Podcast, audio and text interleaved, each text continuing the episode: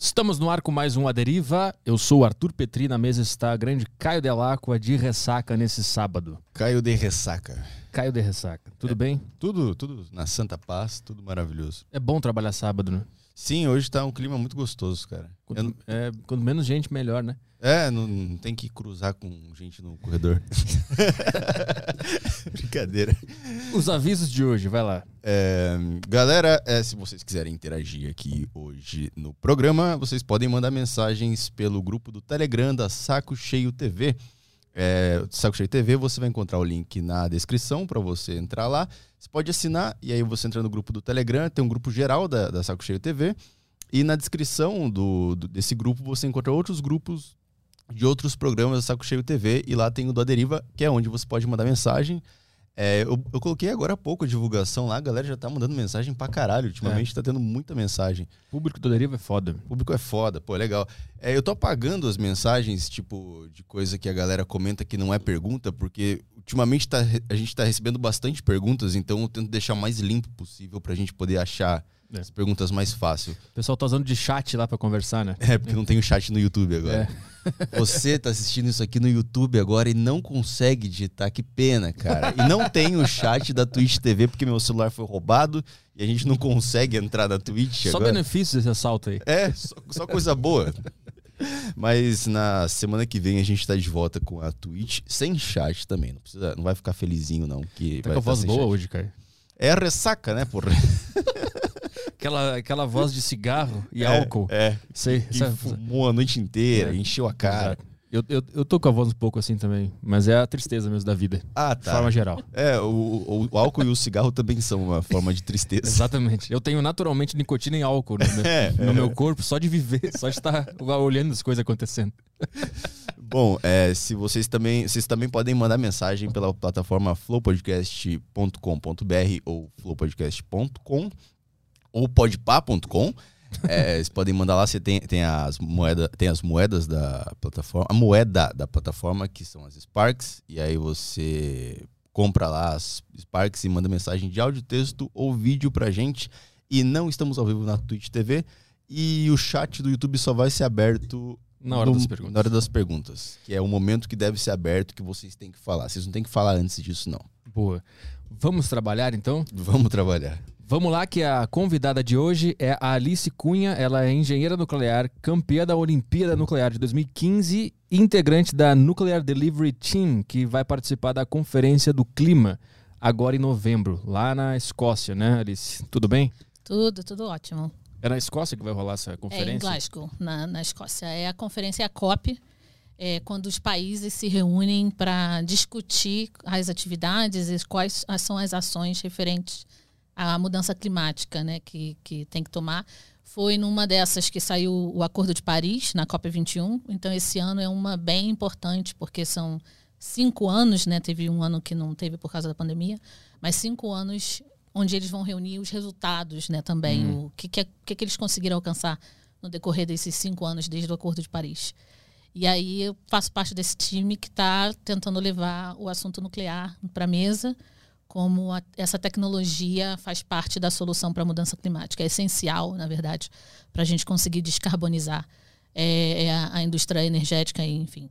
É, e aí, vou, se Deus quiser, se a pandemia permitir, viajar para Glasgow aí em novembro para participar e, e estar lá com os outros participantes do meu time para e falar um pouco sobre isso, para criar atividades e engajamento sobre o tema. Mas essa energia nuclear, ela já está sendo discutida ou vocês vão tentar mostrar para as pessoas que é legal isso aí? É, ela tem sido deixada de lado em, em eventos passados. É isso que a gente tem notado. É, por exemplo, a COP é, ela permite que a COP 26 tem toda uma liderança e permite que você faça aplicações de eventos paralelos, que não sejam os eventos onde os governos estão discutindo entre si, mas Tipo, são, aham. são eventos paralelos que você traz profissionais, enfim. Só para o pessoal entender, tipo o palco secundário do Lula Palusa ali. Exatamente. Entendi, saquei. tipo, tipo não, é o, não é o palco principal do Rock in Rio, não, são os outros palcos. Entendi. E só que você pode aplicar, para, ó, eu quero um, um, um, um tempo para falar sobre esse tema. E a gente tem reparado que ah, o assunto nuclear tem sido rejeitado desses eventos paralelos. Então, assim, é, a gente vai estar tá lá para tentar movimentar. Tem alguns países que os governos já são mais pró essa tecnologia, e a gente pode falar um pouquinho mais à frente, uhum. mas a gente nota que o assunto é deixado de lado muitas vezes. Então, esse grupo de voluntários profissionais do setor nuclear, que eu faço parte, e pessoas ao redor do mundo, é, se uniu para criar atividades. A gente já está mais de um ano juntos todos focados nessa conferência do, do clima que vai acontecer em Glasgow em novembro. E por que, que esse, esse assunto é deixado de lado? Tem um preconceito? Porque um leigo, leigo como eu vejo a palavra nuclear, eu já penso, ih, vai dar merda. vai explodir alguma coisa, o pessoal vai virar um hamster, vai, vai crescer um braço. É, é, por causa disso que é deixar de Também, lado? Também, isso. É, é, é um dos grandes fatores, e aí eu assumo um pouco a responsabilidade como uma representante do setor, é desmistificar essa tecnologia. As pessoas não conhecem é, a tecnologia nuclear e realmente tem impressão baseado em, em algumas coisas que passaram, que viram Desastre, é, desastres, enfim. Uhum. E, e aí não entendem e não sabem das outras aplicações. E é um. Os próprios setor tem que fazer um trabalho melhor em comunicar, em desmistificar. E é uma das coisas que a gente foca. Eu tenho projetos nesse sentido também de comunicação científica explicando o que, que é nuclear, porque o setor nuclear ele é uma, é uma coisa absurdamente grande. A gente trabalha com a parte de, de produção de energia, mas a gente trabalha com medicina, a gente trabalha com agricultura, a gente trabalha com é, outras indústrias, a gente trabalha com aplicações espaciais. E toca a vida de todo mundo de uma maneira que as pessoas não conhecem. É, eu, quando comecei a estudar, cada dia que passava eu ficava mais abismada com tanta aplicação que o setor nuclear tem, que nos ajuda, sabe? Que está na nossa vida, no nosso dia a dia, e a gente não tem noção. Onde, por exemplo, que, que tem engenharia nuclear? É, por exemplo, você já fez um raio-x? Uhum. Você já fez um, um, exame de medicina nuclear, muitas vezes, para diagnóstico. Talvez você não tenha feito, mas alguém da família, algum conhecido, para diagnóstico de doença. Minha avó mesmo passou por um tratamento contra o câncer. Ela precisou fazer radioterapia, que é um tratamento é, de medicina nuclear contra uma doença como câncer. É, a gente já tomou injeção. Como é que aquela seringa é esterilizada? Hum. A, a, eu minha minha referência antes de começar a estudar de esterilização era manicure colocando na água quente colocando o, o, alicate dentro do forninho ah, alguma sim. coisa assim uhum. é, antes de, de entrar na faculdade quando eu pensava em esterilização o, a, era calor, era alguma coisa assim, sabe? Quando você vai esterilizar a, sei lá, a escova de dente, caiu, você põe na água quente. Uhum. Mas como é que você esteriliza plástico? Sabe? Então, uma das formas de esterilizar é irradiando. Então, muitos equipamentos médicos, borrachas, seringas, são levadas para grandes irradiadores e eles são submetidos à, à, à irradiação, né? É, feixes de radiação. E com isso eles são esterilizados, mantêm sua composição e podem ser utilizados em hospitais, porque o, o, o enfermeiro não vai dar uma injeção com, com, uma seringa que não tenha sido esterilizada, sabe? Uhum. Pode levar doenças em vez de curar. Né? Então, é, é, tudo isso a gente tem na, aplicações dentro do setor nuclear. Irradiação de alimentos, cara, isso é absurdo. Uhum. Você aumenta o tempo de prateleira de, de alimentos, que significa você diminui o tempo de maturação, diminui a velocidade da maturação. Então, uma coisa que talvez estaria estragada em uma semana dura um mês. E sem mudar nenhuma das propriedades nutritivas daquele alimento. E isso diminui o desperdício. Ah, mas é, isso, isso em frutas, por exemplo, se frutas, faz isso? Frutas. O Brasil não faz tanto. É, mas é muito comum nos Estados Unidos, por exemplo. É muito comum em outros países. Até para exportação. Imagina você colocar um monte de coisa dentro de um container e botar dentro do navio para ir para outro país. Uhum uma grande, um percentual muito grande chega estragado, né? Então, quando você irradia, você não altera nenhum dos nutrientes, você não altera nenhuma das propriedades, você só elimina aqueles micro-organismos que causam o amadurecimento mais rápido. Então, você consegue aumentar o tempo de prateleira, que a gente chama. Uhum. E aí, frutas que seriam descartadas porque foram que apodreceram rápido, a gente consegue diminuir o desperdício. E aí, num, no mundo onde tem muita gente passando fome, diminuir o desperdício de alimentos é algo muito importante, uhum. sabe? Fora que aumenta a exportação. O Brasil é um dos maiores exportadores de frutas do mundo. Sim, mas é a pessoa que come essa fruta não acontece nada com ela? Não, não, não. Uma coisa que é irradiada, ela não se torna radioativa. Ah. Então, é... Não, é que o meu pai, ele, ele. Eu não sei se é isso, mas meu- na empresa do meu pai tem um processo que eles colocam a, as frutas num galpão, num- tipo uma câmera, câmara fria, onde passa um ar. É, é isso que você está dizendo? Onde Um- passa um ar. Passa um ar que ele tira o, o- o que seria o quente da fruta, não sei dizer. É, não. Ele meio que retarda esse processo de amadurecimento. Não sei se seria isso que, que é. feito na, na, na, na empresa do seu pai. O que, é- o que acontece quando a gente irradia, geralmente vai até dentro das caixas mesmo. Acontece aqui no, no Rio de Janeiro, na Avenida Brasil, tem até um irradiador industrial que irradia muito equipamentos médicos. Vai Ah, dentro. Não, eu acho que é outro processo. É, vai dentro das caixas é, é, e passa como se fosse uma esteira dentro de um, de um local que tem o, o equipamento que está emitindo a radiação e sai dentro da caixa. E- aquela, uma coisa que é irradiada, ela não se torna radioativa.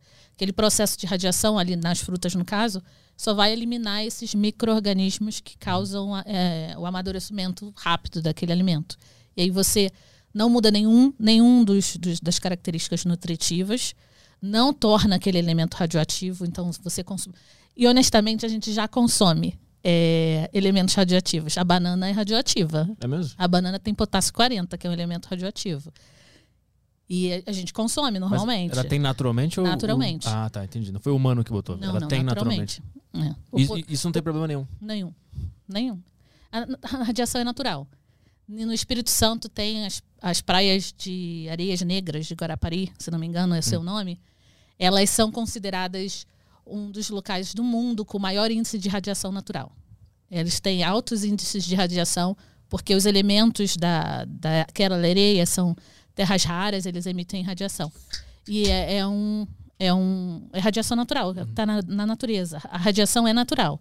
A gente pode aproveitar a radiação natural. A gente tem, tem a radiação artificial, onde a gente eh, se utiliza para determinados fins.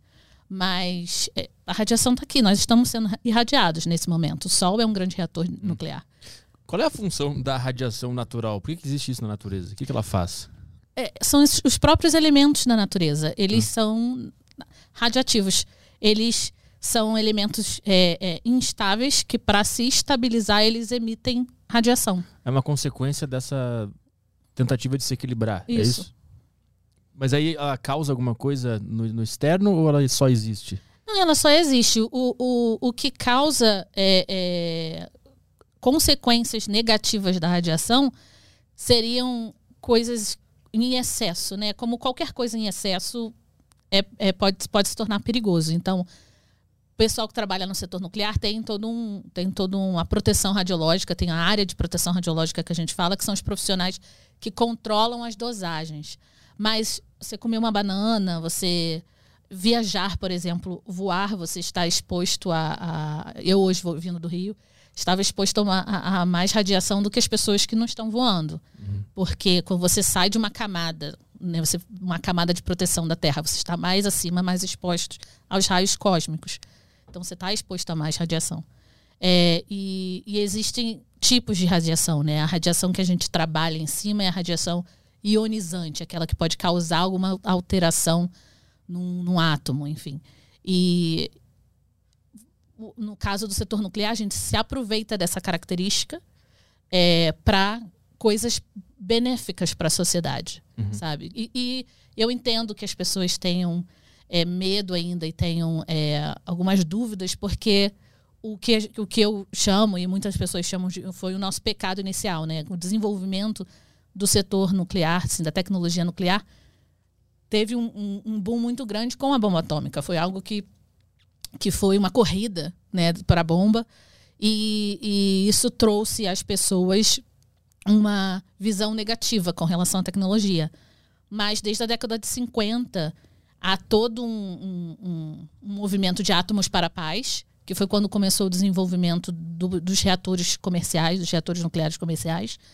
E existem reatores de pesquisa que a gente pode falar depois, mas é, é que são to- todo o desenvolvimento de uso dessa tecnologia para fins pacíficos, fins que trazem benefícios para a sociedade. Um desses é a produção de energia limpa, que a energia nuclear é uma energia limpa, que não emite gases de efeito estufa. E nessa corrida que eu estava falando para a mudança climática, A gente precisa utilizar de todos os tipos de energia limpa à nossa disposição, porque a demanda de energia não vai reduzir, a gente só vai ter um aumento na demanda de energia. E a gente tem milhões de pessoas em pobreza energética no mundo ainda, com sem acesso à eletricidade, enfim. A gente tem que considerar que precisam de mais. precisam que se produza mais energia para que elas tenham acesso a básicos, direitos humanos básicos, né? É, e, e tem outras aplicações diversas que entram nessas que eu mencionei aqui, mas que tem um monte. Uhum. Tem radiação até de sangue, sabe? Para garantir que. É, e aí eu não entendo muito desse, desse setor em si, mas tem para garantir que não haja não tenha rejeição no, na pessoa que está recebendo, sabe? Uhum. Aí tem uma parte do sangue que é irradiado é, para diminuir essa rejeição da, da pessoa que recebe. Tem aplicações espaciais, o, tem uns rovers que estão em Marte lá, o Curiosity e o Perseverance, que a gente mandou também, a gente, NASA, mandou, a gente, terráqueos. Nós humanos. Nós humanos mandamos, é, que são movidos a bateria nuclear, sabe? E tem autonomia de 14 anos sem precisar ser carregado. Caralho fica mandando foto e, e informação pra gente aqui na Terra do que tá lá na, no planeta vermelho. E, e, isso é tecnologia nuclear. Então tem uma infinidade de coisas. Tem restauração de obras de arte, cara, que a gente Como? usa com tecnologia nuclear. Que você pode é, irradiar, você pode usar alguns, alguns, é, alguns aparelhos como se inspeccionam de, para descobrir a cor original, tem para hum. matar também é, assim, os micro-organismos que, que, que apodrecem, né? E aí tem que entrar também num, nessa parte, tem uma, uma área dedicada de pesquisa à, à restauração de obras de arte, só utilizando tecnologia nuclear. E tu, tu, vai fo tu foca mais na parte da energia? Eu foco na parte de produção de energia, isso. Hoje, Trabalho com reatores nucleares. Hoje, hoje no mundo, qual é a principal fonte de, de energia que o mundo usa? de combustível fóssil. E isso é. é um problema? Isso é um problema. A gente ainda queima muito carvão no mundo. Muito, muito. A gente no Brasil não tem noção muito disso, porque aqui é hidrelétrica, né? A gente hum. tem mais de mil hidrelétricas no Brasil. A nossa base energética é hidrelétrica.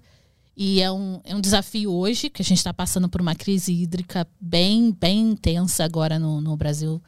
E isso causa é, muitas complicações é, de gestão do, do, da demanda energética. A gente, como consumidor, sente na conta de luz, que tem uhum. aquelas bandeiras vermelhas, bandeira. Sim, e... nas ações também que eu tenho da Sanepar lá, é. caiu bastante. Então, é, a gente está passando. Eu estava no site da ONS, que é a Operador Nacional do Sistema, que é quem opera o sistema da matriz elétrica do Brasil, é, que entende a demanda, onde precisa liberar energia e, e tal. E eles estavam falando que essa era a pior crise hídrica do Brasil desde 1930, um negócio assim. Tava lá no site deles. E é, é, é um desafio muito grande para a gente ter uma matriz baseado em algo que a gente está passando por essa crise. Mas tem muito país que a matriz, a base da matriz é combustível fóssil ainda. Então, é, quando você fala de mudança climática, um dos maiores vilões da, da mudança climática na emissão de, de carbono pro, na atmosfera é queimar os combustíveis fósseis ainda. Então, o mundo discute a descarbonização, que é a, a reduzir esse, essas pegadas de carbono. Como é que você faz, como você descarboniza indústrias. E aí, dentro da indústria de produção de energia, é, se fala de utilizar energias limpas e também de tecnologias de captura de, de carbono. Né? Que aí você tem tecnologias que aí é, você consegue retirar o carbono que está sendo emitido, é, que é algo que também está em desenvolvimento. Mas dentro dessas energias limpas, a galera se foca muito em renováveis, que são excelentes e que precisam realmente aumentar. E dado o Brasil com esse potencial absurdo que a gente tem, é, é, tem que utilizar mesmo. Mas não pode ser só, porque prova de que não pode ser só energia renovável é o que a gente está vivendo hoje, né? Com essa crise hídrica onde a nossa base é uma energia renovável, que depende, infelizmente, da boa vontade da natureza de chover. Uhum. E se a gente passa por uma situação aqui agora, como essa, a gente está não conseguindo atender a demanda com a nossa base. E aí, Fica à mercê disso aí. Né? É, então é uma. É, para mim, não há competição entre as diferentes fontes de energias. Há uma colaboração. Uhum. Cada uma tem seu papel. E principalmente dentro da corrida de, de contra a mudança climática, de manter a temperatura, o aumento de temperatura abaixo de 1,5 graus e, e tal, você precisa utilizar todas as fontes que estejam disponíveis e que estejam dentro das características. E nuclear é uma, definitivamente uma delas, que é, é limpa, não emite. Enquanto está produzindo energia, não emite nada de gases de, de, de gás carbônico, de gases de efeito estufa, nada. E é, não depende do, do meio ambiente, assim, ela produz, depende porque a gente minera urânio, enfim, mas é, não depende de condições da temperatura, não depende de chuva, não depende de vento, não depende de sol. Ela vai estar produzindo 24 horas por dia, 7 dias por semana. Mas ela precisa de urânio para poder trabalhar, né? Isso, precisa. A extração do urânio ela é de boa ou ela polui, ela estraga o meio ambiente? É, existem impactos, sim, mas todo todo processo de, de produção de qualquer tipo de energia tem impacto ambiental. Se você for olhar para confecção de painéis solares, por exemplo, é bem poluente, é muito poluente a hum. confecção hum. deles. E é uma energia renovável, energia limpa, que você está ali absorvendo o, o, né, o poder do sol, assim por dizer. É, mas é por isso que a gente tem organismos como o IBAMA que fazem um, um, dentro do setor nuclear, não só o IBAMA, a gente tem dois órgãos reguladores. Um é o IBAMA, normal para o meio ambiente, e uma Comissão Nacional de Energia Nuclear que regula o setor nuclear. Então, para qualquer empreendimento, seja ele qual for, é, seja renovável ou, ou, fóssil, ou qualquer, qualquer infraestrutura, esse, esse empreendimento de grande infraestrutura precisa passar pela aprovação do IBAMA. Qualquer um, incluso o do setor nuclear. E a gente, além de ter que passar pela aprovação do IBAMA, a gente precisa passar pelo organismo regulador do setor nuclear em si. E só depois que ele autoriza, que verifica tudo e autoriza, é que o empreendimento pode dar prosseguimento. Uhum. Então, por exemplo, o, o, Brasil ficou um tempão sem poder minerar, por, porque não, ainda não tinha licença. Aí conseguiu a licença, a aprovação, e, e houve o, a autorização, e aí voltou a minerar. E a gente tem muito urânio no Brasil, muito, muito. A gente acho que não sei que década, mas a gente fez uma prospecção da quantidade de urânio que o Brasil tinha e estudou 30% do território brasileiro. E nós ficamos em sexto na, em reservas de urânio no mundo. Isso equivale ao quê? Quanto tempo de urânio se a gente fosse usar em. Aí depende, Existe alguma, algum cálculo para a gente ter noção? Depende da quantidade que você vai precisar também. Hoje a gente não está em sexto porque outros fizeram prospecção e, e, e uhum. viram, então a gente está em nono, alguma coisa assim mas se tem um, o desejo e, e, a, e a luta né, para continuar o processo de prospecção e encontrar mais urânio no Brasil. E hoje a gente só tem dois reatores em operação. Então, a quantidade de urânio que a gente tem para operação de dois reatores nucleares tá e sobra. Que são quais? Aqueles Angra? Em Angra. Angra 1 e Angra 2. Ah, tá. Angra 3 está em processo de construção ainda. A meta é que, segundo a Eletronuclear, que é a empresa que opera os reatores nucleares no Brasil, é que ele esteja em operação em 2026. É, essa é a meta e, atual. e é, só que eu não posso dizer quanto tempo, porque a gente pode construir mais reatores. Então, vai depender da, da, da quantidade que a gente precisa. Mas garanto que é algo assim, que não ah, vai acabar e a gente não vai conseguir mais utilizar os reatores. Não, não, uhum. não é isso. O, o, o, urânio, onde é que ele está? Na Terra. É, é, é, a gente minera, tira como se fosse tipo a pedra do, do urânio. Ah. É um processo. É, é, natural, é um, é um, é um elemento que está. Você vê como se fosse um monte de terra, alguma coisa. Você cria uma mina e, e vai extraindo. E aí é, a gente passa, minera urânio e passa pelo processo de beneficiamento, de transformação e enriquecimento. Não sei se você já ouviu falar do processo de enriquecimento, que tem Não. muita gente que fala. O que, que é? O, o enriquecimento. O, o, quando a gente está lá na escola estudando química, estudando os isótopos e tal, é, a gente sabe que tem elementos, a gente aprende né, que tem elementos que têm é, mesmas características, mas diferentes números de prótons. Uhum. E, e, e, aí tem tipos diferentes de urânio. E aí na natureza tem urânio 238, que é um urânio mais pesado, e tem urânio 235, né, que é o, que é o número de massa deles. E aí é, o que a gente quer o setor nuclear é o urânio 235, que é o que se divide. Porque o processo, e aí eu posso explicar depois como funciona uma usina, o processo de, de é, fornecer energia ele vem da divisão do, do átomo, da divisão do, do urânio. Que ele se fissiona, ele se divide, e nessa divisão ele libera uma energia absurda. Algo faz ele se dividir. Ele, ele e é. ele libera energia. Ele libera energia. Aham. O que se divide é o 235. Uhum. E aí, quando a gente coleta urânio lá na, na mina, tem pouco 235 e muito 238. Então, o processo de enriquecimento é você aumentar a quantidade de 235 naquele, naquele produto que você coletou. E aí, quando você está fazendo combustível, você, o, o dentro do processo do combustível para os reatores que a gente usa aqui, ele passa por um processo de enriquecer também o urânio para a gente ter mais do, doi- do urânio 235, que é o urânio que se divide. Tu transforma o outro em 235. Não, você não transforma o outro, você aumenta o percentual Ah. de. É como assim, é, ah, eu tenho é, 1% de 235, na verdade até um pouco menos, quando você encontra na natureza, e 99% do outro, naquela pedra. Eu tenho que fazer com que aquele elemento, aquele, aquele. E aí o processo de enriquecimento a gente faz eles como gás, na verdade, a gente transforma em gás. E eu tenho que diminuir a quantidade de 238 para que o percentual de 235 seja maior dentro Ah, daquela. tá. É só diminuir um, um pra ter mais do outro. Não é Uma- que ele, ele, ele se reproduz, entre aspas. Ele não vira mais. Ele continua no mesmo, só diminui o outro. Isso. Que- porque você, você é, quer aumentar o percentual de 235 naquilo Entendi.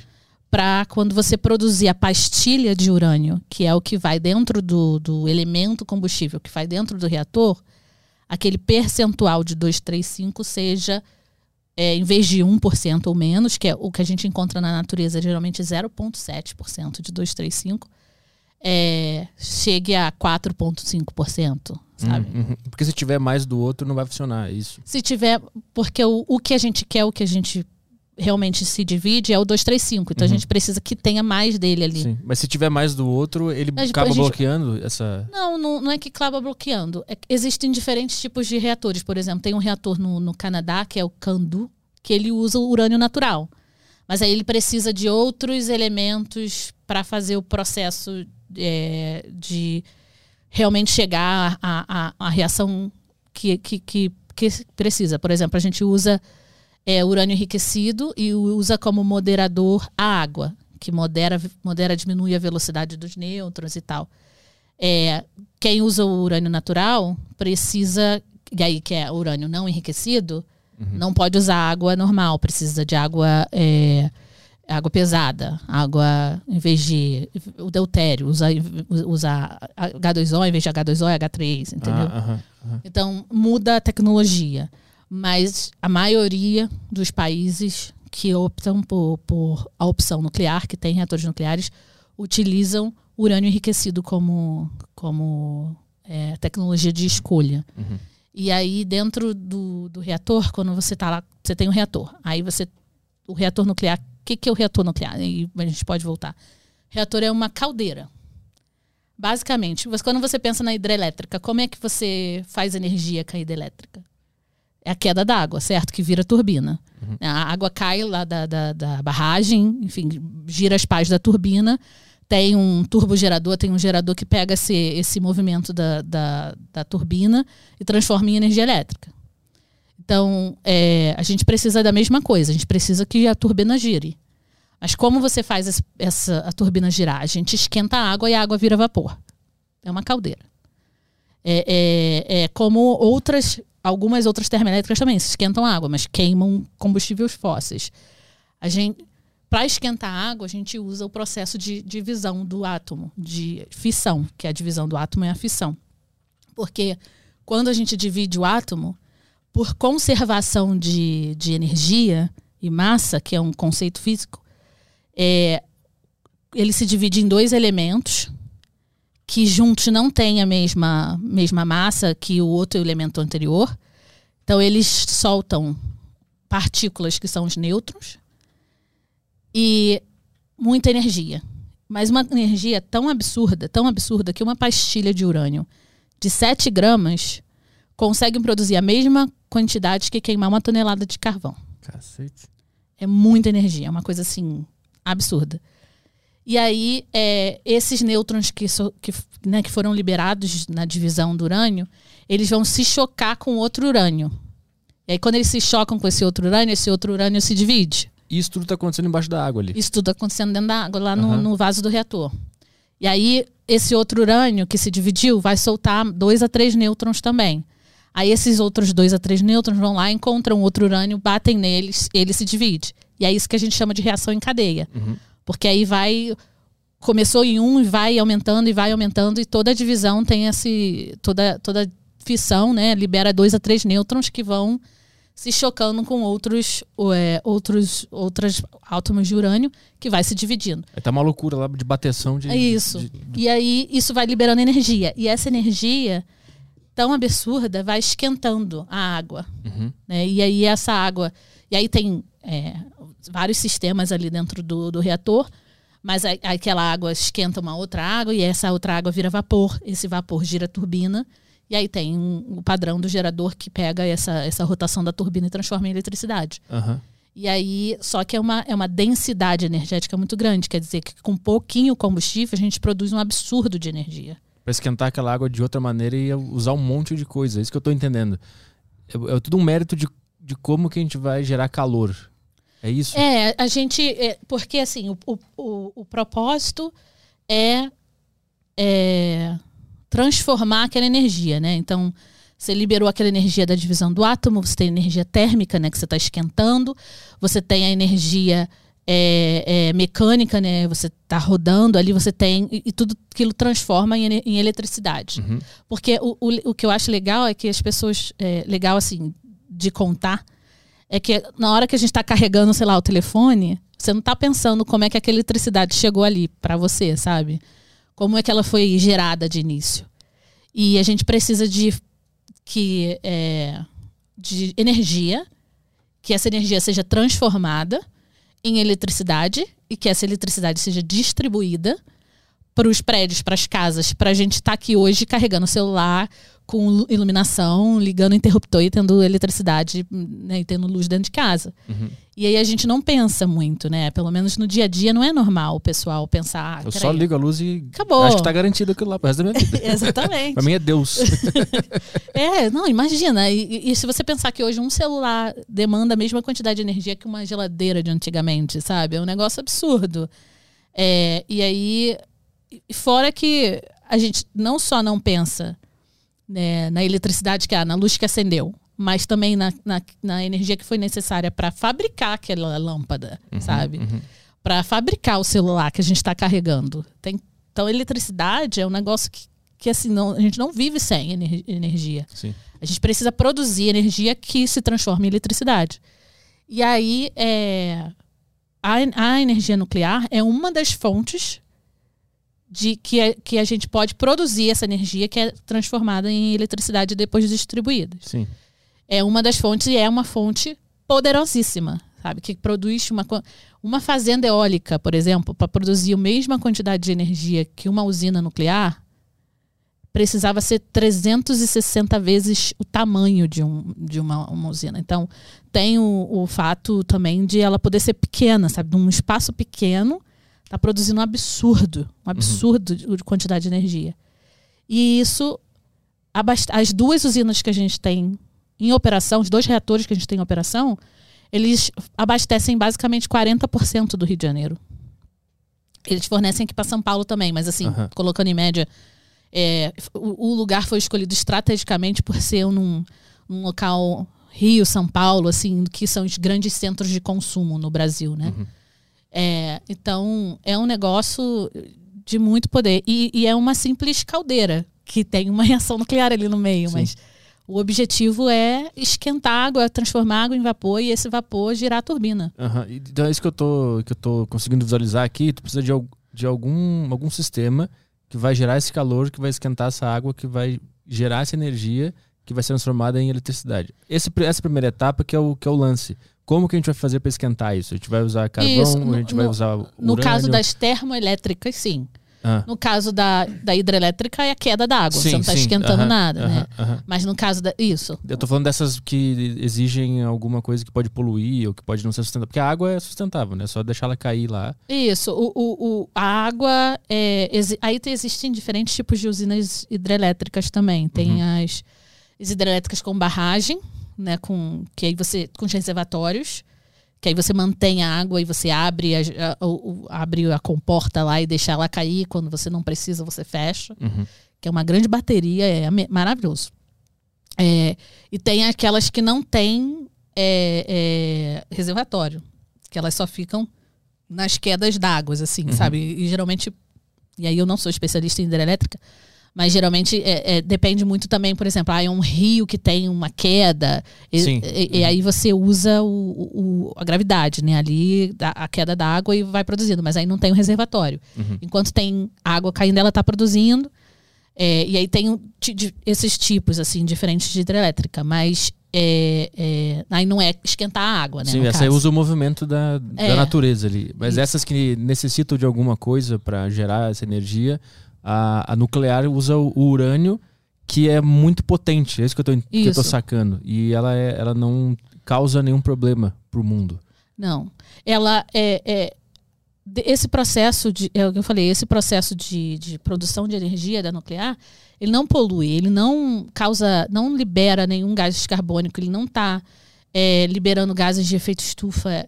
É, Para você ter noção, tem, tem locais, tipo a China e a província de Ontário, no Canadá, que usaram nuclear como uma solução de saúde pública também, porque eles passam por um processo de poluição do ar. Porque quando você pensa em poluição atmosférica, aí você ah, pensa mudança climática, eu estou esquentando e tal.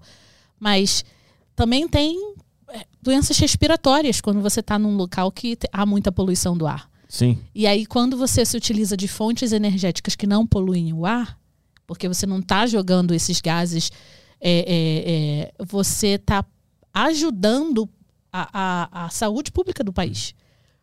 Existe um estudo que a NASA fez com, com uma universidade é, nos Estados Unidos, que pesquisou o uso das usinas nucleares lá, que os Estados Unidos é o país com mais reatores nucleares no mundo. Em operação, eles têm 98, alguma coisa assim. É, e eles fizeram esse estudo que desde a década de 70 até 2000, 2009, alguma coisa assim, eles pegaram um- um- uns anos, uma- umas três décadas. O fato dos Estados Unidos ter produzido aquela quantidade de energia através do nuclear, porque se não fosse nuclear seria combustíveis fósseis, eles preveniram a morte de quase 2 milhões de pessoas por doenças respiratórias Cara.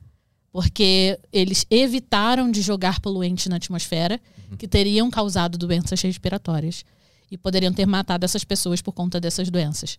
Então, a China, por exemplo, tem um, tem um muito grave problema de, de poluição atmosférica, poluição do ar. Eles estão construindo um reator nuclear não só pela, pela tecnologia e tudo, mas também como uma opção de, de saúde pública. E a província de Ontário também, lá no Canadá. Também quando eles investiram mais, eles perceberam a diferença. De, de... Então, assim, é, é, é, é, uma, é uma tecnologia que precisa ser mais utilizada, sabe? E a gente já tem um puta potencial no Brasil para nuclear. Por que, que ela não é usada? É muito caro? É muito. Tem o fato do, do medo, né? Da- do desconhecimento das pessoas, que não é, é- não é algo. Tipo, ah, algumas pessoas ali não sabem. Não, tem grandes governantes, pessoas que tomam decisões é, é, nos países sobre as políticas energéticas que desconhecem os benefícios do, do- do- da tecnologia nuclear e com isso é, é, isso influencia, claro, a, a, né, a sua tomada de decisão.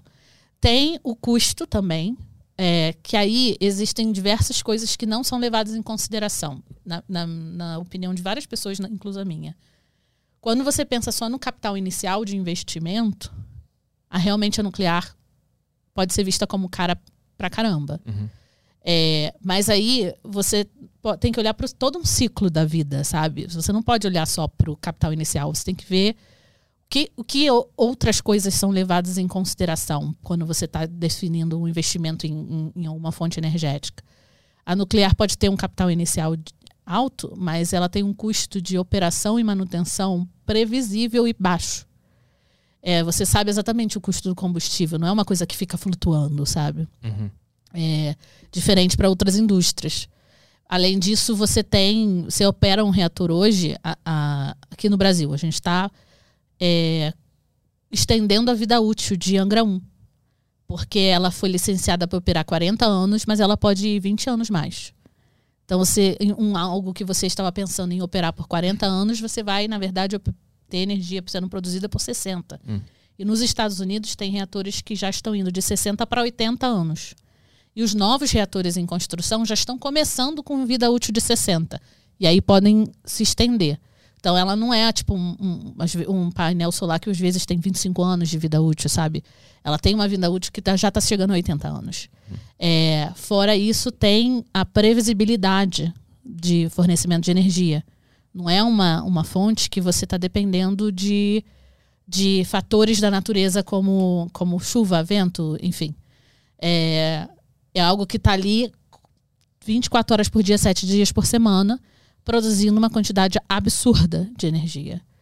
Né? E aí, dentro de um programa de, de descarbonização, é, soluções para mudança climática, enfim, que você precisa de todas as fontes limpas à sua disposição, você está não considerar nuclear, você está tirando uma das mais poderosas ali do meio. E existem a, a Agência Internacional de Energia é, já falou nos seus relatórios para a mudança climática e para descarbonização que a energia nuclear é essencial para a gente conseguir é, chegar a um, um, momento onde existe o que se fala de zero líquido de emissão, que é você conseguir chegar lá em 2050, que é o objetivo que o pessoal estava colocando 2050. Net zero. Net aquele, né? zero, uhum. exatamente. É, e aí a gente está falando nesse, nesse grupo que eu faço parte, que está indo para a COP, Net Zero Needs Nuclear. Quer dizer, o, uhum. o net zero, zero líquido precisa de nuclear para alcançar. Uhum. Até, por exemplo, a gente fala de descarbonizar a indústria automobilística. Ah, vamos todo mundo usar carro elétrico agora para não usar gasolina e não poluir. Tá, como é que você. pois é. é. Não, é, mas não tem, tem muita Sim, gente. Vou ligar fala. na tomada lá da minha casa. Vou ligar na. Vai dar 5 mil a conta, fora o. Não, mas assim, vamos, vamos, ah, vamos trocar a frota para carro elétrico. Já escutei, né, a pessoa falando. E aquela eletricidade está vindo da onde? Porque se você estiver queimando carvão para fazer, para produzir aquela eletricidade, ela não é limpa. Uhum. Sim. Então você está usando o carro elétrico, mas tá, a eletricidade que você precisou para carregar o carvão está vindo da onde? Sim. Essa tecnologia não tem como ela, ela se transformar em algo é, doméstico, digamos assim. Eu não posso, eu não poderia ter um carro que ele funciona na base do urânio. Eu vou lá, boto uma pastilha que nem um disquete ele funciona. Não tem como isso acontecer. Olha, o futuro, futuro a Deus pertence. Eu não vou dizer que nunca vai acontecer não, mas... A ideia é minha, hein? Pessoal de 2100, essa ideia é minha.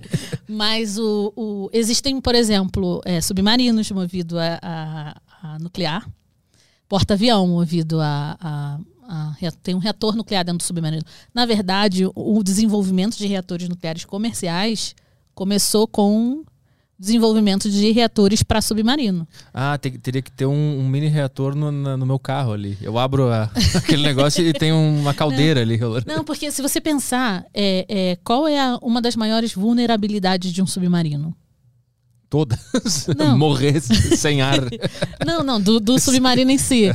É, é, quando ele vem à superfície, né? Porque uhum. ele entrega a posição dele. Ah, né? sim. Uhum. Você está usando um submarino para proteger. Sei lá, eu não sou militar, enfim, mas uma das. Uma das aquela anteninha assim. É, uhum. quando ele vem para a superfície, para abastecer. Quando você tem um reator nuclear, meu filho, você só vem para a superfície para abastecer se você precisar. De outra pastilha de urânio. se você precisar de uh, suprimentos para o pessoal que fica ali. Mas Sim. com um submarino movido a um reator nuclear, e aí eu digo propulsão, eu não estou falando de armamento, não, pelo amor de Deus. Uhum. Um submarino nuclear é um submarino a propulsão nuclear, ou seja, tem um reator nuclear que substitui o diesel dele lá, sei lá. Uhum. É, você só vem à superfície pelo ser humano lá, do, pelos seres humanos dentro do submarino, mas pela, pelo reator em si você fica lá embaixo da água. Uhum. E, e aí tem. O, o, próprio Brasil tem um projeto de, de fabricação de um, de um, de um submarino a propulsão nuclear. Lá nos Estados Unidos, todos eles são a propulsão nuclear. É, e foi um dos marcos iniciais de fabricação do primeiro reator é, comercial. do primeiro reator nuclear comercial, Hum. veio através do desenvolvimento para submarino também. O reator comercial é aquele que tu pode vender para indústrias, para usar nos seus Não, produtos. reator comercial É? É o reator que a gente tem hoje. É o reator que fabrica energia para rede. Ah, tá. entendeu? Porque Uhum. ele, ele produz energia e vende para rede. É, o submarino tem um reator ali, mas não é comercial, é para fins militares, assim. Tipo, Entendi. Entendi. é, não, comercial, desculpa, né? O Não, é que eu que sou burro. Não, não, tem não. problema. É que a gente tem jargão da, da, da indústria, né? E acaba se empolgando. Então, se eu falar alguma Tá, eu- é eu besteira, já não imaginei o cara vendendo uns reatorzinhos pras pessoas. um reator comercial, toma aí, 1,99. Não, não, não. Reator comercial que eu digo é o reator normal de produção de energia que tá aí, tipo o de Angra, que Pra faz a energia assim. para usar isso, para porque essa energia de uma forma ou de outra é vendida para as distribuidoras, né? E as distribuidoras, sei lá, Ampla, Light, o que for, Uhum. que distribuem para as casas. Então, essa- esses reatores, eles são de governos, são dos países que vendem pra distribuidora que manda pra nossa casa. Depende do país. Normalmente. O Brasil, sim, normalmente são os governos. O Brasil, por exemplo, por no- pela Constituição brasileira, tem duas coisas bem legais na Constituição, bem legais assim no sentido de explicar o setor nuclear na Constituição brasileira. Ponto um é que a tecnologia nuclear no Brasil só pode ser utilizada para fins pacíficos. Só para fins pacíficos. Tá, Isso tá escrito lá. tá escrito. Interessante. Então, se tiver é, um louco aí falando de, de. Ah, o Brasil vai desenvolver bomba, meu filho, a gente primeiro precisa mudar a Constituição para qualquer coisa. Eu espero que isso nunca mude. Eu sou completamente contra é, é, esse tipo de arma de destruição. Né? Acho que a gente não precisa ter o poder de destruir o outro dessa forma. Enfim. É, e outra coisa que está dentro da Constituição é o, o Estado que tem o, o- a responsabilidade de conduzir o setor nuclear. De- então, para operar o reator nuclear no Brasil, precisa ser uma empresa do Estado. Uhum. E aí é eletronuclear no Brasil. Ah, entendi. O, o setor privado não pode fazer um se ele quiser. É, o setor privado não pode operar. Aí existem interpretações com relação a, tipo, ah, mas eu não posso operar, mas eu- ah, o setor privado pode investir na construção de um reator e o eletronuclear opera. Então isso tem um- um- uma discussão. Mas a operação, quem é dona da usina é o, é o- é o Estado. Uhum. Isso não é a realidade de todos os países do mundo. Os Estados Unidos, por exemplo, tem empresas privadas que são donas de reatores nucleares. Elas têm que obedecer às normas do organismo regulador também. Cada país tem um, órgão regulador do setor nuclear. E tem outros órgãos que também fiscalizam internacionais, que todo mundo que tem um reator nuclear faz parte. É, mas nos Estados Unidos, por exemplo, empresa privada tem reator nuclear. Os Estados Unidos é o país que mais tem, Que mais tem reatores nucleares. que usa energia. é, tem algum outro país que também tem bastante energia nuclear. assim. É, a França, por exemplo, ela não é o país com mais nu- em reatores em número, mas o percentual De energia? de energia Hum. é, que a França usa, mais de 70% é proveniente de nuclear. Uhum. Então, é, é, em termos de. Claro que eles demandam menos energia do que os Estados Unidos, né? Os Estados Unidos produz muito mais energia. Mas dentro do, do- da demanda é, é, da França, tipo, a quanti, o, o- aqui no Brasil, esse percentual é para hidrelétrica. Certo? A, gente, a nossa maior fonte de energia no Brasil é a hidrelétrica. E na, na França é a nuclear. Sabe que a minha única experiência com energia nuclear é no SimCity. Conhece o jogo SimCity? É um, é um jogo, Sim. é um jogo que tu gerencia ali a cidade, ele é o Aham. tipo prefeito da cidade. E aí tem um setor de energia, né? Que tu tem que construir tua cidade, pra- Aham. tem que ter energia. Só que a energia nuclear é a última que tu consegue comprar porque ela é muito cara. Uhum. Mas eu lembro que ela, o custo, a manutenção dela no jogo era bem baixinho. Isso. Então tu começa lá com a mais poluente, a de carvão, e tu vai evoluindo até chegar na nuclear. Aí tem uma puta, um puta reator no meio da cidade, assim. Isso. E tu pode. Eu, eu lembro também que me chamou a atenção é que o único problema dela era o barulho. Porque se tu botar uma, uma usina no meio da cidade, as casas em volta elas valem menos por causa do barulho. Barulho? É, porque tinha muito barulho do negócio funcionando, entendeu? Sério? No É. jogo? É, isso é mentira? Não faz barulho nenhum? Ah, Em volta da usina, não. É. Ah, então tá errado isso lá. Eu lembro que era o único problema, porque se tu botasse casa em volta da, da usina lá de carvão, poluía todo aquele o, o ambiente ali. É. A, a usina nuclear não tinha poluição nenhuma. O único problema era o barulho. Ó, não, não ter poluição nenhuma já, já é, é. já, já, já- deixa a casa um pouco mais, mais carinha ali, já fica melhor. É, não, mas o, o- assim, barulho fora depende, depende de como eles construíram, né? Barulho fora do, do- porque tem uma central nuclear, né? Aí tem dois reatores lá dentro, tem a central nuclear e tal. Fora do barulho Ah, de, interessante. de- de- Eu vou, eu vou ver de novo, vou jogar esse jogo de novo, vou instalar, vou ver como é que era que funcionava. É. Mas eh, será que a gente consegue alguma imagem pra gente explicar como é que funciona um reator? Se a gente botar no Google. Coloca no, no Google PWR, reator Boa. nuclear PWR, que é o tipo de reator que a gente usa aqui no Brasil. É reator de água pressurizada. Tem um esqueminha que tem até as, é, as aguinhas passando. Aí, esse aqui, esse Segundo? reator nuclear de água pressurizada, tem até a, a aguinha. Ah, o segundo ali, ó. É. Esse, esse. Esse é até um gifzinho. Bota, bota grandão. Entra nele. Eu uso muito esse, que ele é até um gifzinho. Acho que ali ele não tá com um gif. Ele até. A água fica até mexendo nele. então, aí ali onde tá, é, tá em inglês, né? O reactor vessel é o, é o vaso do reator, é ali que acontece a reação nuclear. É ali que é o vaso do, do, do reator, onde fica o, o combustível, o elemento combustível.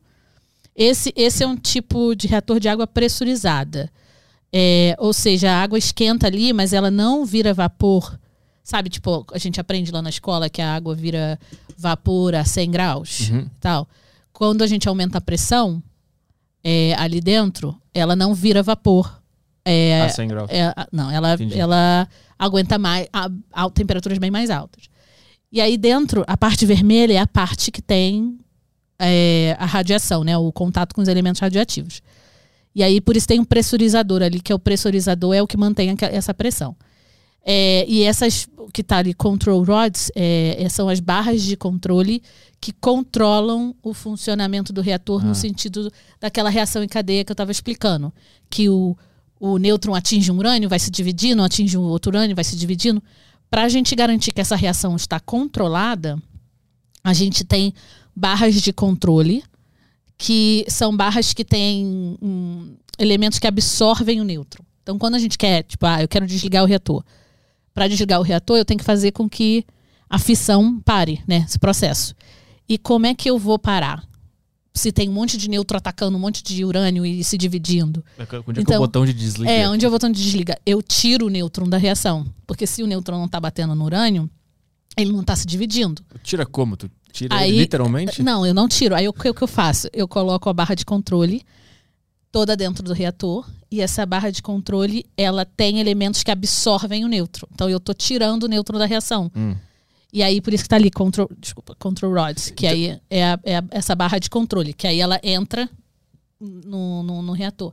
Aí Ah. quando eu quero que ele volte, eu retiro ela, porque aí eu retirando a barra de controle, eu estou permitindo que o nêutron volte para a reação. Mas quando tu fala tira e põe quem faz isso? É a máquina ela é automatizada pra fazer Não, isso? então, é, o é- ser humano mesmo? Não, não. Quem, é, a, a barra de controle, é, ela vai ser inserida e tem toda a operação do, do, do reator, né? Tem as pessoas que operam e aí vão é, fazer. Não, não é uma pessoa ah, jogando a barra de controle. Tem os sistemas automatizados, tem o- o- os níveis da, da barra. Ah, Eu quero que desça um pouquinho, eu quero que suba, porque aí você vai controlando a potência, sabe? Você, eu quero que o reator esteja operando a 100%. Ah, não, eu vou operar 50% e, e tudo. Então você vai mexendo na altura da barra. Quando ela está toda inserida, eu estou absorvendo todos os nêutrons da reação com elementos que absorvem nêutrons, sabe? Que, que, que são. que a barra foi feita com esses elementos. Uhum. Então eles vão retirar o nêutron da reação, parei a reação. Ela tá desligada. Tá desligado. Aí, quando eu quero que ela retorne, a reação retorne, eu vou retirando a barra de controle. Uhum. E aí o nêutron volta para a reação e aí ele volta a se chocar com urânio e Gera energia de gera novo. energia de novo. Aquele, aqueles espetinhos ali dentro Eles daquele são as barras de controle. são as barras de controle. O urânio tá onde nisso? Ele está no meio do, do, do vaso de reator. Ele- o elemento combustível está ali. E aí o desenho não mostra. E depois Aham. a gente até pode pesquisar aí elemento combustível, depois que a gente terminar de explicar aí. Mas é, é, são. O elemento combustível são, são varetas, grandes varetas, é, que são, estão juntas num elemento combustível, que a gente chama elemento combustível mesmo. É, e, e dentro dessas varetas tem um basilhão de, de pastilhas de urânio. De ura- Ah, tá. E as pastilhas são pequenininhas, assim. São, Ah, uma- são do tamanho de. Sabe aqueles doces que é um, um, um- um ursinho pequenininho, que Sim. o pessoal chama de gummy bear, sabe? Aham. Daquele tamanhozinho, as Ah, é pastilhas. É bem pequenininho assim. Só que aí você coloca um monte dentro da, do elemento combustível da Ah, vareta. tá. Então tem uma vareta cheia de urânio dentro, mas o que que dá o, o, o start? Por exemplo, tu- a máquina vai lá, bota essa, essa vara cheia de urânio dentro desse É, é, lugar. é, Como é que ele começa a ela já, reagir? ela já, ela já vem tipo em formatos assim de elemento combustível. Por exemplo, ah, eu, eu coloco dentro do elemento combustível tem não sei quantas varetas, né? E tem, sei lá, cento e poucas varetas, deze- é 16 por 16, 17 por 17, que existem tipos de elementos.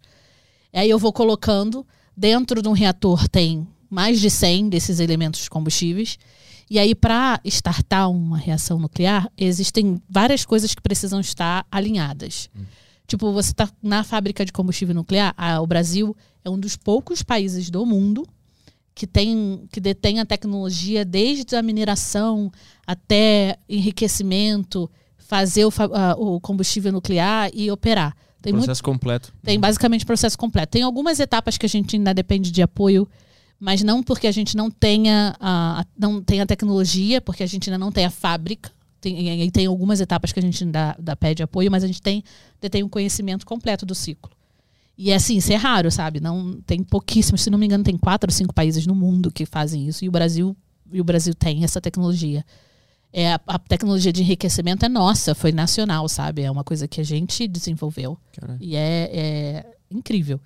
É até segredo, não é uma coisa assim que, que é aberto para todo mundo. Se você, ah, como é que eu vou fazer essa ultracentrífuga aqui para enriquecer urânio no Brasil? Você não vai encontrar. Aham, Não É, vai ter a fórmula É, não de vai. Bhaskara. Entendi. O- é, é, e aí, você, então, quando precisa. que a, a gente fala que a reação precisa ser crítica. Crítica porque ela consegue se sustentar. Quando você atende, quando você atinge criticalidade, que é o termo que o, que o setor usa, é quando você atinge a- uma reação sustentável, que ela con- continua é, produzindo. E para você atingir essa criticalidade, existem diversos fatores que tem que ser levado em conta. Tem a quantidade de urânio.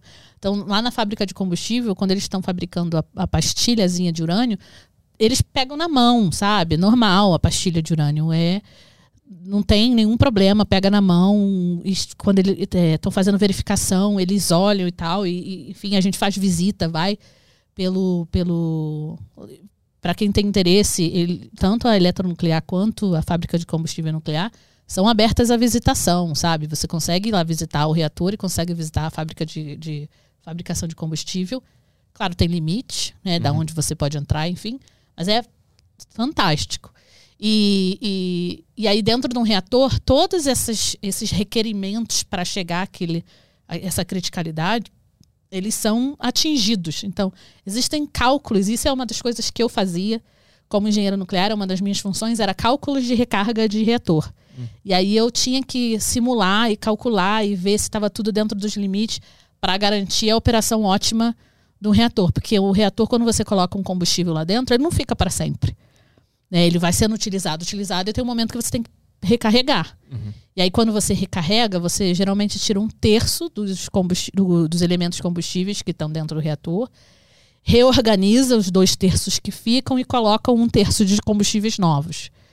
E aí, é todo para que isso seja feito, existe todo um cálculo de engenharia, estudo de engenharia, né, uma análise que é feita para que tanto opere em segurança quanto que esteja produzindo o máximo de energia possível dentro dos limites né, do, do material. Porque a gente se preocupa também com os limites dos materiais, né, do, do que estão ali dentro. Porque uma das coisas, e aí fora nuclear, é uma das coisas que cresce muito é o estudo de materiais, né? Porque um- uma das maiores li- li- limitações de várias indústrias é o material.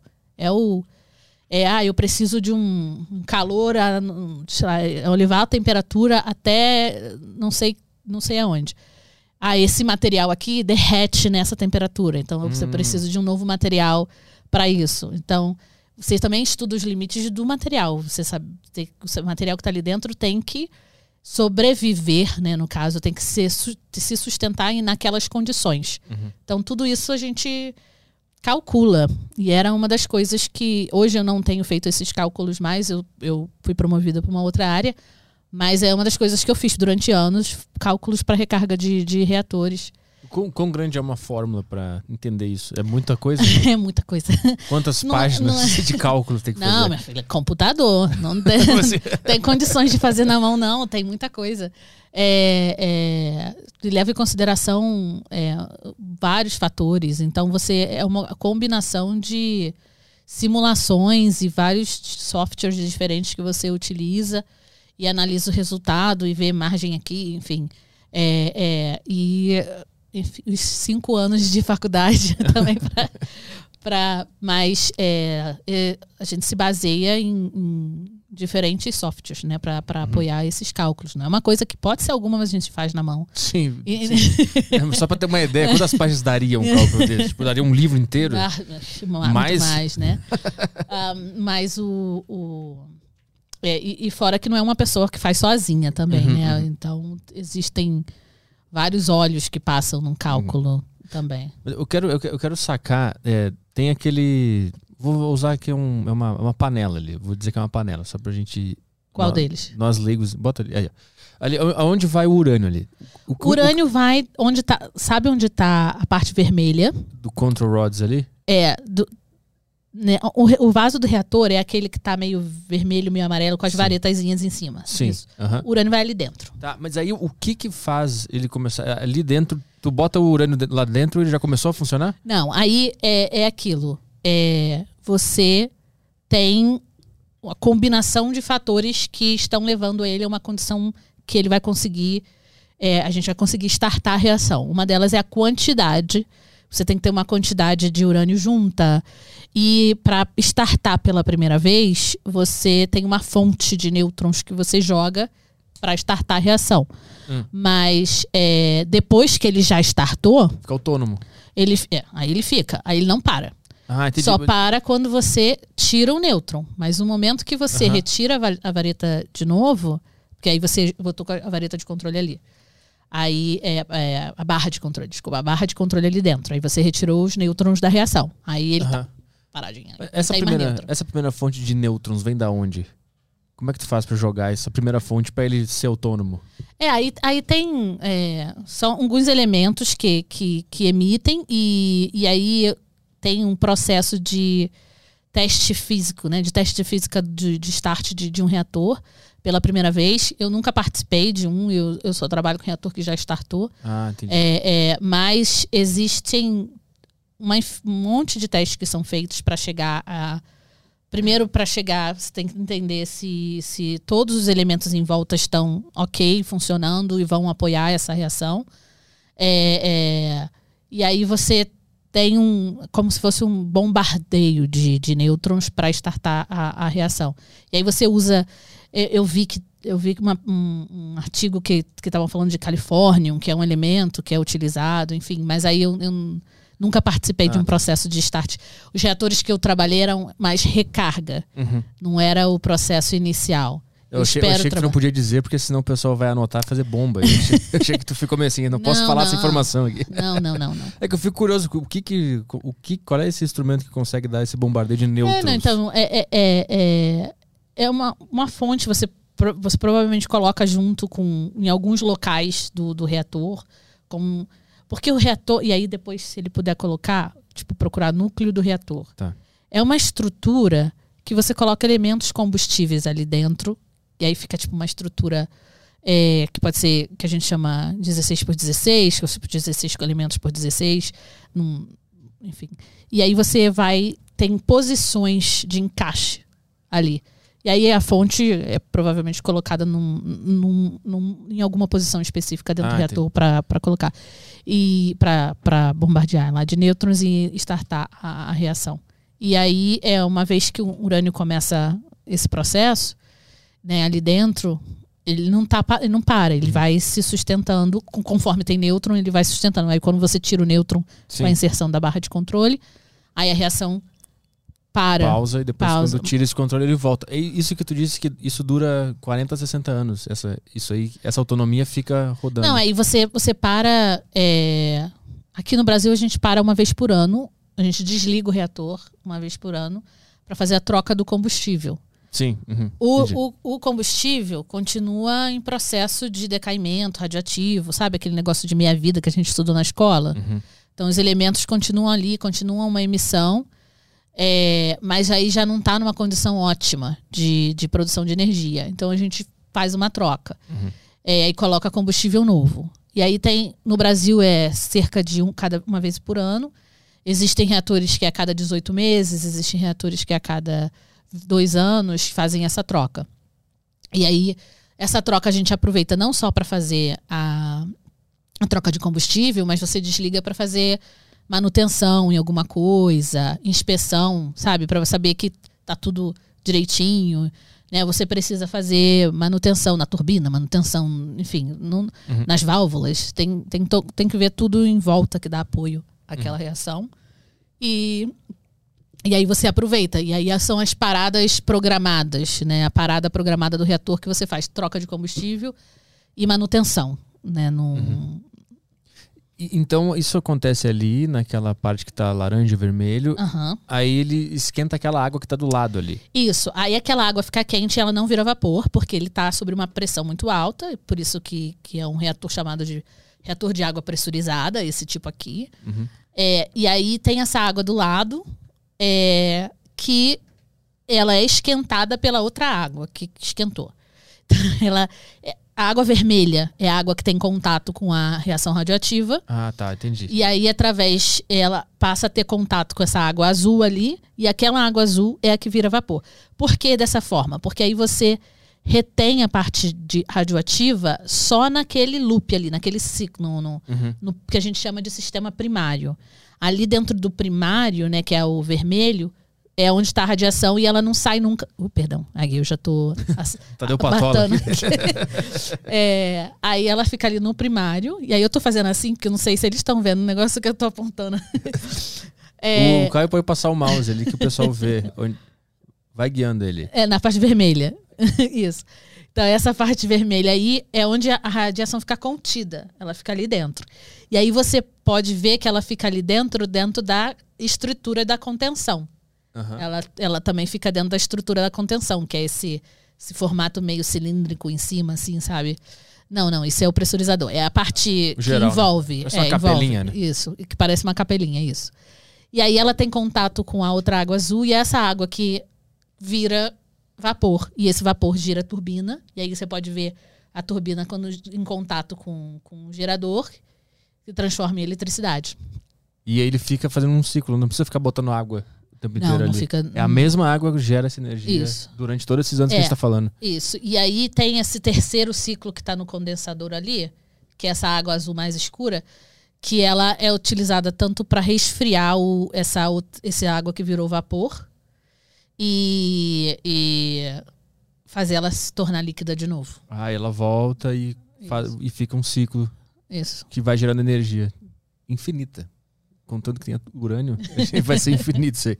Interessante. Qual é a outra imagem que tu disse pra gente ver o, o Ah, núcleo se- do é, reator? né? coloca núcleo, é, núcleo do reator, PWR, alguma coisa assim, ou elemento combustível. Núcleo, é. Não sei se dá pra. Hum, Não, tá, tá aparecendo as mesmas coisas. É, tem uns mais complexos ali. É.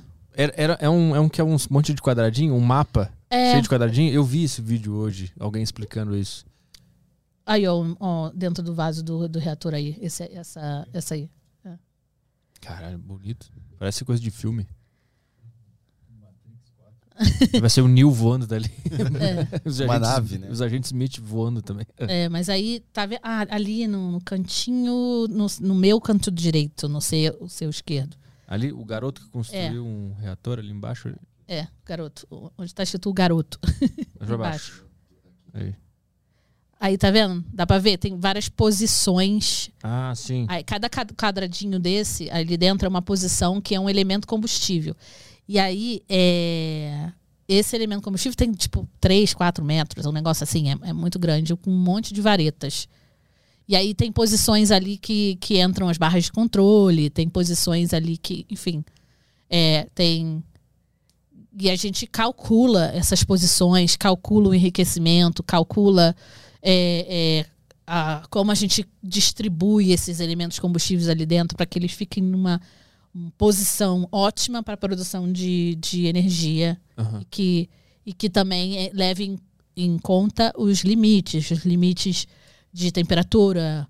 É, eu, eu, eu trabalhava muito com a área de termohidráulica, que, que, que é uma área que, que estuda bastante, tipo, é, dinâmica dos fluidos, temperatura da água ali. E aí eu quero que aquela água, aquela água ali dentro daquele vermelho que estava ali, né, naquela parte, ela para mim, ela não pode virar vapor, né? Eu quero que ela se mantenha líquida. Uhum. E aí você estuda se forma bolha e se a bolha está tirando o vapor da, da vareta e, e aí se isso causa aquecimento demais ali e aí pode danificar a vareta porque você está enfim, Uhum. é, um, é, um, é uma área que depende muito de muita muito cálculo, muito estudo e que vai, passa por várias mãos. Não é só não era só eu fazendo um cálculo, sabe? Eram, eram equipes trabalhando em conjunto para fazer os cálculos de recarga e garantir que é, do jeito que a gente colocasse ia produzir o máximo de energia possível respeitando os limites. E aí esses limites não é algo que a gente tira da nossa cabeça, não é? São limites que também passaram por um processo de aprovação do órgão regulador. Uhum, uhum. Então, assim, a gente tem limites específicos num documento formal e aí o reator não pode passar desses limites. E aí o órgão regulador avalia esse cálculo todo que a gente fez também, sabe? Ele, ok, vocês então, qual é o próximo núcleo? Antes de recarregar o reator, o, o órgão regulador tem que receber qual é a formação de núcleo que a gente escolheu. Uhum. E aí, é, quando eu falo a gente, é a, a empresa que opera. Eu fazia cálculos para. Eu venho. Tipo, minha empresa vendia esses cálculos. No caso, se tem um- uma. Ah, tem um operador de reator lá nos Estados Unidos, eu fazia muito cálculo para reator nos Estados Unidos, porque a minha empresa é uma empresa americana, a empresa que eu trabalho. E aí eles fornecem para um monte de, de reatores, inclusive trabalham com o Brasil, mas pro, tenho muitos clientes nos Estados Unidos. E aí tem empresas lá que são pequenas, que não tinham um, um engenheiro para fazer esses cálculos, eles contratavam minha empresa para fazer esses cálculos. Uhum. A gente enviava para eles, eles enviaram lá para o órgão regulador americano, regulador aprovado, aprovava antes. E aí a gente faz, eles faziam a recarga daquela forma. Entendi. Então tem, tem todo um processo é, de fiscalização assim Uhum. dentro do setor. É um dos setores mais fiscalizados do mundo. É um negócio de louco. A gente tem órgão de fiscalização para qualquer coisa. É, é muita fiscalização nacional, fiscalizador internacional. Às vezes fisca, tem, tem fiscalização para questão de não proliferação, que é aí não fazer bomba, né, por exemplo. Aham. É, que aí vem gente que da Agência Internacional de Energia Atômica, que é uma agência da ONU para nuclear. E a sede fica em Viena, na Áustria, que foi onde eu ganhei a Olimpíada Nuclear, que foi lá, a final foi lá em Viena, na Áustria. Minha primeira viagem para Europa com tudo pago não foi, foi pouca coisa. É, e aí é, eles têm eh, tratados de não proliferação que os países, os governos assinam, que dão autonomia ao cara vir sem avisar, bater na porta e você tem um tempo para deixar ele entrar para ele fiscalizar, Pra ver se tá construindo uma bomba. para ver, não, para ver se Se tá fazendo alguma coisa errada. se não, é nem assim, ah, construindo uma bomba, que o processo de construção Claro, de uma sim, bomba sim, não é, sim. mas é para ver se ah, tudo que tá entrando tá, tá nos conformes, sabe? Se Aham. o pro- processo tá, tá tudo direitinho. Fora que a gente tem os próprios fiscais brasileiros, sabe? O órgão regulador tem os inspetores Uhum. que fazem esse processo também. Mas não só a gente faz esse processo no Brasil, na- nacionalmente, a gente tem acordos internacionais que o povo pode vir fiscalizar aqui. Uhum. E tem é, acordos binacionais também, que aí Brasil e Argentina, e eles fiscalizam a gente, a gente fiscaliza eles. Então tem é um setor a- a- absurdamente fiscalizado. Mas e esse- esses países que, que têm armamento nuclear, acho que a Coreia do Norte tem a bomba. Como é que, como é que funciona? Esses, eles simplesmente cagam pra todos os acordos e fazem a bomba e foda-se, é isso. É, Esse é o basicamente. lance. Existe. Então, o Tratado de Não Proliferação, eu não lembro o ano que ele foi assinado, mas acho que foi há 50 anos. Foi isso, acho que ano passado fez 50 anos do TNP, que é, é o TNP, Tratado de Não Proliferação. E quando ele foi criado, existiam países que já eram nuclearmente armados, que já tinham é, é, bomba. E eles se comprometeram a não expandir o arsenal. Mas é, e os países que não eram nuclearmente armados, que assinaram esse tratado, eles se comprometeram a não desenvolver. Uhum. Então, existem países que, quando assinaram, já tinham e não abrem mão né, dele. O que, para mim, é, pessoalmente, não falando em nome de ninguém, Alice, na minha opinião, é, eu, eu, eu esperaria que os países nuclearmente armados abrissem mão. Porque eu, particularmente, não acho que a gente precise ter um potencial de destruição dessa forma. E sendo que a gente tem, a gente tem uma tecnologia absurdamente positiva para a sociedade, a gente não precisa utilizar. Mesma coisa. É a mesma coisa com a arma química, a arma biológica, né? Tipo, a gente pode utilizar a tecnologia para tanta coisa boa, e aí a gente vai e utiliza para destruir o outro. Enfim. Mas ele é mais usado como uma ameaça, né? A justificativa é, é é, a justificativa é para arma de dissuasão. Tipo assim, você não vai se meter comigo é. porque eu tenho. Mas honestamente, se ninguém tiver. É, no mundo perfeito, né? É, se ninguém tiver, não vai ter esse. esse enfim, é, é um, um futuro sei lá, um sonho idealista, talvez, demais na minha cabeça, que a gente não, não tenha mais no mundo esse tipo de, de poder para destruir o outro. Mas por que, que a arma nuclear ela é tão potente? O que ela pode fazer? Qual é a consequência dela? É uma bomba? É um míssil que se cair aqui? O que, que acontece? É porque ela tem tem um normal da bomba, né, que é o impacto, a destruição ali, a explosão, mas a arma, a, a arma nuclear ela também está emitindo radiação. Então você emite doses absurdas de, de radiação que é, causam nas pessoas é, tipo morte, né? No caso, quando, quando o nível da radiação é muito grande, uhum. é, é, você queimaduras e vocês têm efeitos que, pode, que levam à morte. E aí a bomba, a bomba atômica é uma bomba que leva esses vários é, ah. características. Ela não só destrói ela tudo. não só destrói tudo, tipo, ah, eu joguei uma, um, uma bomba TNT, sei lá, que aí o impacto é a destruição da estrutura, aquilo que não, ela também joga essa nuvem de radiação com absurdos níveis de radiação que, que né, causam isso com as pessoas. E aí é um nível muito, muito alto de radiação. Não é um nível que a gente convive, não é um nível que tem nas usinas nucleares. Ah, Para você ter noção, é, é, as pessoas recebem mais dose voando do que trabalhando dentro de um reator, basicamente. É, sabe, pilotos, por exemplo, que vivem voando, eles estão expostos a doses altas de radiação porque estão ali constantemente. E existem limites. Então, dentro do, do, da proteção radiológica, né, a gente é, a gente tem como calcular a dose é de radiação que a pessoa está recebendo, a quantidade de radiação que a pessoa está recebendo trabalhando dentro de um reator. Primeiro, tem pessoas que nunca nem recebem nada porque não estão trabalhando dentro, né? Estão ali fora, nos escritórios, enfim. É, é, mas as pessoas que entram e têm contato com radiação, elas têm equipamentos que medem é, é, dosímetros, que a gente chama, que eles medem a dose, que medem a quantidade de radiação que a pessoa está recebendo. E aí, é, dentro dos limites ocupacionais, né, que, ocupacional porque a pessoa trabalha com aquilo, é, a gente consegue monitorar. Ah, não, olha, seu limite, é, você já chegou no seu limite, você não vai mais trabalhar nessa área ah. aqui por esse tempo. Porque tem um limite anual, tem um limite de uma vez, tem um limite é, de cinco anos, tem, e tudo isso é contabilizado para as pessoas que são o que a gente chama de ocupacionalmente expostos. Uhum. Mas onde que essas pessoas trabalham? Elas, elas não entram lá no, naquela água lá, elas ficam não, não em entram, volta ali. Tem um mergulhador não... que vai lá trocar pastilha, né? não, não, a pastilha não é trocada. Peraí, deixa eu abrir essa vareta. Sim.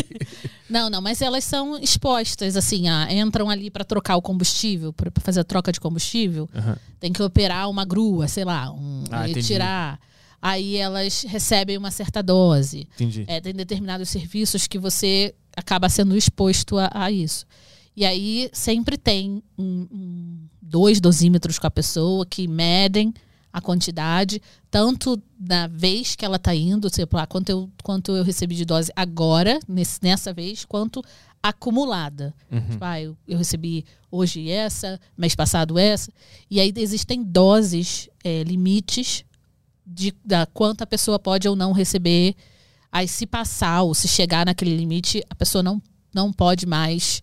Ah, olha, esse é o limite anual. é, você chegou ao seu limite anual, então pro resto desse ano você não pode mais. Mas essa, essa radiação ela vai saindo conforme o cara não entra em contato com isso? Ela vai indo embora do corpo? Não, não é, é, é isso eu falei. A pessoa ser irradiada, ela não se torna radioativa. Então não é uma Sim. coisa que ne- necessariamente fica presa, fica Ah, presa tá. dentro dela, sabe? Aham. Só que é uma coisa que a, a gente evita a periodicidade. Então é- é- é- a empresa, a empresa não, né? A- O, o setor trabalha com um conceito de é, que em inglês é alara, que é um mínimo possível. Então Aham. não tem necessidade de se expor, você não vai se expor. E esses limites, eles são mais baixos do que eles precisam ser. Entendi. Porque é um setor muito conservador nesse sentido, sabe? A gente, é, como setor nuclear, uma das principais características que você é basicamente recebe instrução desde que entra no setor é o que a gente chama de cultura nuclear de segurança. E é que tudo que a gente faz, a gente coloca a segurança em primeiro lugar. Tanto a nossa própria segurança quanto a nossa segurança do colega, quanto a segurança do público. Assim, porque. é, e, e isso é prioridade máxima. É prioridade acima de produzir energia. É prioridade acima de fazer o dinheiro para a empresa porque precisa produzir energia. É prioridade máxima. Uhum. E isso veio muito do- das consequências do acidente de Chernobyl, por, por exemplo. Uhum. Porque o, o- lá se notou que é, por falha humana, por não ter autonomia de parar uma reação, por é, priorizar outras coisas, eles deram prosseguimento a um teste que deveria ter sido cancelado. É, e, e hoje, não só nosso reator, é não só hoje, né? No caso, não só os reatores do mundo não são iguais ao de Chernobyl, não só os reatores têm barreiras de segurança, tipo prédio de contenção, que o de lá não tinha. Hum. Na verdade, um dos líderes da União Soviética chegou a admitir que um dos principais motivos da queda da União Soviética foi o acidente de Chernobyl, porque o setor nuclear ele se comunica de uma forma absurda, sabe? Tipo, tiozinho do WhatsApp que manda mensagem o tempo todo. Uhum. É o setor nuclear. A gente, se, a gente aconteceu alguma coisa na Eslovênia. Na Eslovênia tem uma usina que é igual ao Angra 1. Caiu um parafuso na Eslovênia, Angra 1 tá sabendo no minuto seguinte, basicamente, sabe? E eu tô exagerando assim, mas é, é uma comunidade que tem um processo de comunicação muito grande entre, entre si. A gente tem fóruns de comunicação, grupos de operadores, grupos de um monte de coisa que compartilham experiências e lições aprendidas de uma maneira que eu nunca vi qualquer outra indústria ter, sabe? É um negócio muito legal de se ver. Em como a gente consegue aprender um com os outros, em como a, como a gente é, se informa das coisas muito rápido. É, e aí foi um dos motivos, né, que, que esse líder da União Soviética, se não Gorbachev, alguma coisa assim o nome dele, que agora eu não, eu sabia de cor, porque eu falava o tempo todo disso, mas é, ele falou que um dos motivos da queda da União Soviética foi o próprio acidente de Chernobyl, porque eles precisavam se comunicar. Sim. E e, se- eh, Tinha um negócio muito de não querer admitir um erro, né? É. Aquele ego da União Soviética. E aí eles ficaram mentindo até ficar evidente que tinha acontecido E- alguma coisa lá, né? E aí isso, tipo, não, não é. Então, o- o setor nuclear tem uma cultura de segurança que é, não tem ego na, na história. Não importa que tu é o chefe e, e tem um, um cara lá, operador, se ele acha que tem que desligar, se ele acha que tem algum risco, ele vai ter, ele tem autonomia de levantar a voz e, e, e levantar o, o, o, o problema que ele, sabe? E, e tem canais que, que ele pode é, entrar em contato, que ela pode entrar, que eu posso entrar em contato. Até minha empresa não opera reator, né? A gente presta serviços para reatores, mas a gente tem um processo que se eu achar que tem alguma falha de segurança em alguma coisa, eu tenho total liberdade de, de acionar e, e pedir para que seja investigado e levantar, Uhum. mesmo que a minha chefia ache que eu não deva. Se eu achar que sim, eu tenho autonomia de fazer isso, porque o setor tem a cultura de segurança como prioridade. É, e aí, é, muito disso a gente aprendeu com, com o acidente de Chernobyl. Existe ainda algum risco de uma cagada daquelas acontecer de novo? Não. O, o- o- não só é, temos esses tipos de coisa hoje, como as novas tecnologias são bem automatizadas, sabe? O, o- o- tem, o reator tem autonomia de, de desligar sozinho e dos 30 primeiros minutos no, o, operador nem precisar fazer nada, sabe? Ele já uhum. começa o processo. Existem é, cada vez mais, cada vez mais o processo é automatizado. Uhum. Por exemplo, tem um, um, reator novo que a minha empresa tem construído, já construiu na China, está construindo nos Estados Unidos, é, que é, que é um, um, uma evolução né, desse, desse tipo de reator que é, utiliza conceitos da, da, da natureza, tipo gravidade, como parte do seu procedimento de segurança. Uhum. Tipo, se. É, ah, teve. Como, como aconteceu lá em Fukushima. Eles não tinham energia para desligar o reator. A, a barra de controle está lá presa por um eletroímã, e aí eu estou né, simplificando as coisas. Acabou a energia, ela cai por gravidade e desliga. Hum, entendeu? Então tem, tem esse tipo de conceito nas novas tecnologias, que aí tornam eles muito que é o que a gente chama de segurança passiva, né? Porque não precisa de eletricidade, não precisa de alguém fazendo nada para que esse procedimento de segurança entre em ação. E os novos reatores todos tão, têm levado esses conceitos uhum. adiante, sabe? O, o, acidente de Chernobyl ele, ele virou parte da cultura da, da, da, humanidade como um todo, né? Já é um, é um fato já que virou um, uma história que todo mundo sabe. E, e, isso ter acontecido, tu acha que impede um pouco os avanços da energia nuclear? Essa, esse, esse nome, Chernobyl, é quase que uma, uma música pra gente, né? A gente já conhece esse assunto é... e a gente já liga a radiação, a nuclear, a energia nuclear. Eu acho que é, é uma coisa que causa muito medo né, nas pessoas, porque, caramba, foi um reator nuclear e, e deu naquilo. Então melhor não. Melhor a gente não, não, não ir esse caminho, sabe? O pessoal tem, tem causa esse medo. É, mas, primeiro, é o que eu falei, né? Foi uma época que eu, o povo lá não tinha comunicação com ninguém. Fizeram uma, um, reator com estrutura que não é o que a gente usa. Não, tinha, não tinha nem prédio de contenção, enfim. É, é, e, e a gente aprendeu muito com, com o acidente, né? Também. Uhum. Não foi...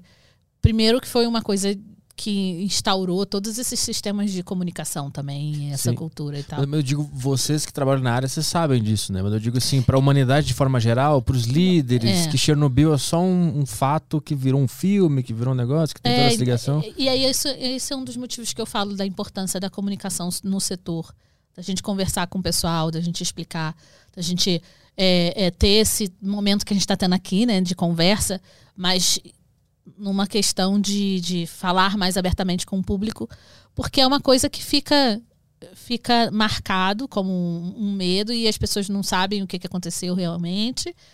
E é isso, sim, tem, tem causas, impede é, que as pessoas possam ser a favor uhum. da tecnologia, dessa tecnologia de alguma forma. Né? O, o, o, Fukushima, por exemplo, causou um transtorno em, em muitas políticas energéticas em alguns países que estavam querendo avançar com o nuclear e a Alemanha, por exemplo, resolveu fechar os reatores nucleares da, lá da Alemanha. Foi uma postura que, que o governo alemão tomou que hoje eles compram energia da França, que é nuclear. Que é nuclear, é. mas é, é, e foi um impacto muito grande. Mas em Fukushima, por exemplo, não foi um acidente nuclear de Fukushima. Fukushima foi um terremoto e um, um tsunami. A gente tenta. Re... Teve um acidente? Teve algo que não deveria ter acontecido, concordo. É, não, estou, não estou desmerecendo o, o que aconteceu. É, e foi uma, uma das coisas que, como eu falei, o setor nuclear faz muito bem. Existem lições aprendidas de Fukushima e que todos os reatores do mundo é, estudaram o acidente de Fukushima e implementaram medidas ou analisaram para ver se uhum. existia necessidade. Alguns não, ah, não tem necessidade, a gente está de boa. É, ah, não, existe a necessidade, vamos fazer isso. É, e aí, mas assim, teve gente que, que durante o tsunami, o terremoto, se escondeu dentro do reator. A, a, a, a radiação aos redores de Fukushima é, ma, é mais, mais baixa do que a radiação natural de outros lugares, sabe? E, e aí, de novo, não estou desmerecendo, é algo que realmente não, não deveria ter acontecido. É, foi uma tsunami acima do que, do que eles estavam prevendo, e enfim, tem, tem, tem esses fatores e tal. Mas é, as pessoas falam de Fukushima como se fosse o acidente nuclear e ponto, né? Se Sim. esquecem que o que realmente matou um monte de gente foi a tsunami lá, né? O, Aham. Teve um terremoto, depois teve uma tsunami de não sei quantos metros, 14 metros, alguma coisa assim. É, e aí falam como se Fukushima tivesse arrasado, morrido um monte de gente. Não teve isso, gente, não teve. É, é, e de qualquer forma, é, houve um acidente sim, né, no Fukushima, que não foi uma explosão nuclear, porque eu lembro que eu estava entrando na faculdade quando Fukushima aconteceu. E minha mãe é, viu aquele, aquela filmagem né, do, do- de Fukushima e falou: Meu filho, tu não vai estudar isso, não. não, eu falei, mãe, deixa eu entrar na faculdade e descobrir o que, que aconteceu, e aí eu te conto. Mas realmente causa um medo nas pessoas, porque a gente não conhece, não sabe o que está acontecendo. E uma usina nuclear nunca pode explodir como uma bomba nuclear, sabe? Não, não tem esse poder. O que aconteceu em Fukushima foi a panela de pressão, sabe? Se você não tem a válvula de escape, ela, ela explode. Um acúmulo de hidrogênio ali, de gases dentro do prédio, não tinham como escapar. E aí explodiu o, o prédio de contenção ali. Mas isso causou algum impacto? Ou é- a explosão já foi o impacto? Teve liberação de radiação, porque o prédio de conten- contenção foi danificado. Sim. né? E aí o que estava contido ali, enfim, agora ficou exposto. Mas não é, foi, foi o, o- não foi uma explosão que o combustível explodiu, sabe? Que o combustível nuclear explodiu. Não foi isso. Que as pessoas, eu lembro de estar na televisão ver retratando como se fosse uma explosão de uma bomba nuclear dentro do reator. Uhum. E não foi isso. Foi um- um- uma pressão, foi, press, foi é, não tinha não teve alívio de pressão dentro do, do daquele reator. Vê se tu acha esse vídeo eu queria. Faz tempo que eu não vejo. Eu vi, eu vi na época lá, eu não lembro como é que é, do que a gente tá falando agora. Eu não lembro exatamente da imagem do que aconteceu. Acho que vai ser legal pra galera pra ver isso aí e a gente ver o que, que aconteceu nesse dia. Fukushima Explosion. Talvez tu ache. Não, e tem, tem um documentário que eu. Talvez que seja eu- esse. Aí, ó. Aí. É, então, não é, não é uma. Não é uma. Não foi uma explosão nuclear. E aí eu nem. Eu nem gosto dessas imagens muitas vezes porque é o que as pessoas ficam na memória, sabe? Tipo, ah, melhor não fazer reator nuclear porque olha o que pode acontecer. Hum. E, e, e foi, foi falta de um escape, uma válvula de escape, sabe? Que, que teve acúmulo de hidrogênio dentro do, do, do- do- prédio de contenção ali e, e- e teve a explosão. Ah, é esse aí. Mas não. Isso não é um acidente nuclear, como as pessoas acharam que era. Não, teve, teve realmente, por conta do, do- do- do- da explosão do. que danificou a estrutura, completamente a, a estrutura do, do. da contenção, que é uma das barreiras de segurança que previne a liberação de radiação para a atmosfera, para o meio ambiente. É, houve a liberação, mas não é uma explosão, não foi uma explosão tipo, ah, o reator nuclear explodiu, ah, o, o urânio que estava lá entrou em explosão. Não, não foi isso, entendeu? Foi, foi uma explosão de pressão, foi é, acúmulo de pressão dentro de um. De um te- e aí o que eu falei, uma, pane- uma panela de pressão. A panela de pressão, quando a gente está fazendo feijão, sei lá, tem aquela válvula de escape ali, não tem? Tipo, vai tirando ar. Se você não tem aquilo e você continua é, é, com fogo ligado, continua com fogo ligado, vai tendo um acúmulo de gás, acúmulo de gás, acúmulo de gás ali dentro, até um ponto que a panela explode. E aí aconteceu isso lá dentro. Teve um acúmulo, um acúmulo, um acúmulo, e aí até o ponto que, que, que houve a explosão. Mas não foi o combustível. Ah, o urânio foi, pegou fogo e explodiu tudo. Não foi isso. E esse acidente ele foi estudado e a, a tecnologia, ou o que a gente aprendeu com isso já foi implementado nas usinas É, depois ele, desse... ele, ele, um dos piores, né, que foi o, o principal motivo foi isso, essa falta de escape. Uhum. É, e o que eles chamam de station blackout, que tipo, eles não tinham recursos de fazer o desligamento seguro do reator porque eles precisavam de energia para desligar o reator. Hum. E eles não tinham porque o tsunami tinha alagado o, o, o trem diesel que eles tinham, que é um gerador a diesel, é, porque sempre tem redundância. Então não consegue desligar normalmente, tem uma fonte externa de energia para trazer e para desligar. Aí a tsunami tinha alagado. É, e aí é, a cau- causou com que eles não tivessem como fazer o desligamento seguro do reator. E aí, enfim, o reator continua ali produzindo sem, sem produzindo é, é, calor e sem ter como desligar, e sem refrigeração, enfim. É, e aí, esse reator é um reator diferente do que a gente tem no Brasil, por exemplo. É um reator de água em ebulição, esse que tem do Japão. Não é um reator de água pressurizada, é um outro tipo de reator. É, que tem um ciclo a menos de, de proteção. É, e fora isso, foi feito sim, o que a gente chama de lições aprendidas, estudos de Fukushima, tudo que foi uma análise, órgãos reguladores é, que fizeram e aí foram estudar, e aí tanto já foi implementado medidas como alguns países perceberam que eles estavam protegidos já daquilo, uhum. como novas tecnologias que já estavam em andamento quando isso aconteceu, já perceberam que não, não tem é, é, não teria risco. Por exemplo, esse reator que eu mencionei, que a minha empresa está colocando em construção, construiu na China, está construindo nos Estados Unidos e tal, ele não precisa de energia para desligar, porque ele já faz isso através de, de gravidade. Então, se acontecesse isso num, com esse reator de ah, perdi é, deu blackout na, no, na, central nuclear, não tenho energia, o reator desliga de qualquer forma, automaticamente. Uhum. E aí não teria acontecido esse acidente. Uhum. Entendeu? Então, me não teve essa quantidade. O pessoal fala de Fukushima como se, ah, Fukushima morreu um monte de gente. Não teve, gente, não teve essa é, morte de Fukushima, assim. É, as mortes foram tsunami e terremoto, uhum. sabe? E, e, teve liberação de radiação? Teve liberação de radiação.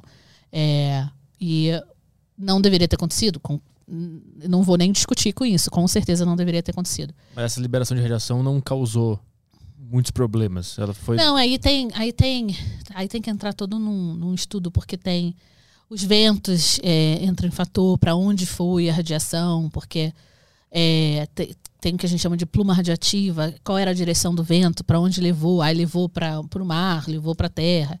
Aí tem tudo, tem tudo isso que ah, que foi estudado e uhum. tal mas é, é, causou isso, isso, o Fukushima, na verdade, mais do que Chernobyl, eu acho, causou o posicionamento mais recente de alguns países contra a tecnologia nuclear. Uhum.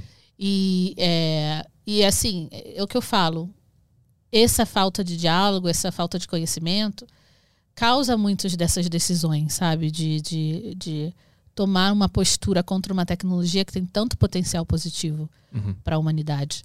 E esse tipo de coisa não aconteceria no Brasil, não aconteceria com o nosso reator, não aconteceria com novas tecnologias é, é, que estão sendo construídas e, e, que outras que estão em desenvolvimento. Uhum.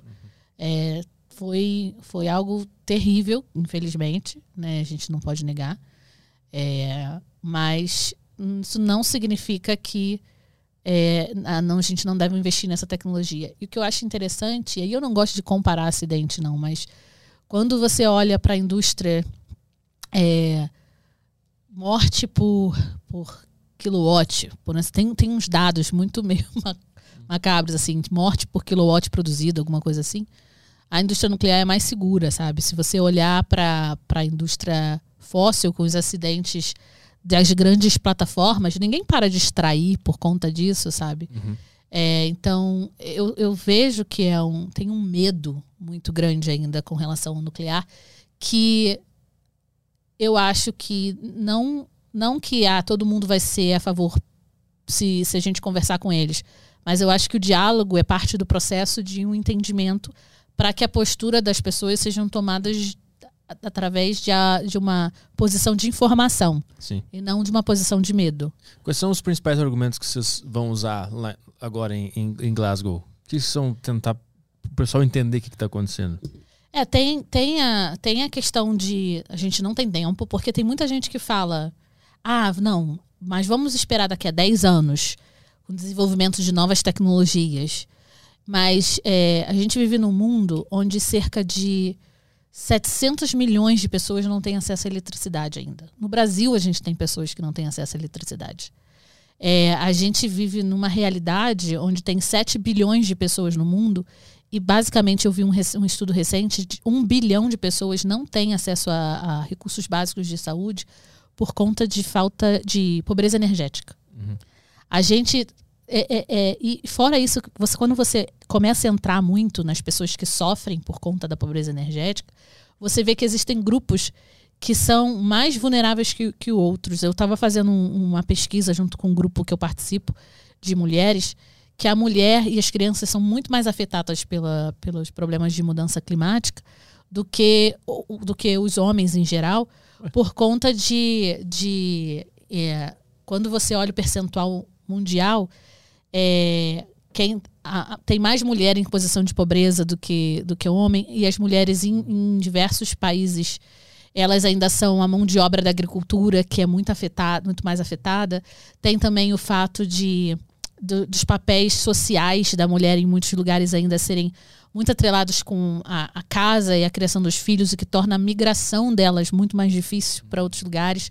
O acesso a recursos, a instrução, a, a, a crédito, sabe? A, a, acesso a ter terras, a, a, tudo isso é também mais restrito a mulheres do que a homens. Então, tudo isso faz com que se torne mais difícil a elas se adaptarem à, nova realidade de mudança climática do que outras populações. Hum. E é muito, é muito intrigante que existem vários estudos que, que, que mostram isso, de como essa, é, infelizmente, essa vulnerabilidade maior em determinados grupos.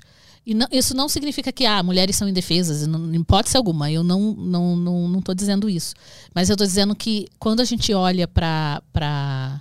Condições extremas. Condi né? Não, quando a gente olha para a realidade do, de, de, grupos que são afetados por problemas como a mudança climática, em geral, esses grupos são mais afetados. Uhum. Porque a gente sim tem ainda desigualdade no Brasil e em muitos outros lugares no, na, no papel, no, nas responsabilidades do homem e da mulher dentro da sociedade e no acesso. Né? Eu sofro preconceito de gênero dentro do meu trabalho ainda, porque sou uma é. engenheira e, tem, já entrei em reuniões onde eu eu era a única mulher, então eu, fui tida como a secretária da. da, da me perguntaram se eu era secretária. É mesmo? Eu, muitas vezes. E aí eu tenho que falar, não, eu sou engenheira. E ver as pessoas falar, ah, ok. Engenheira? Tá. É.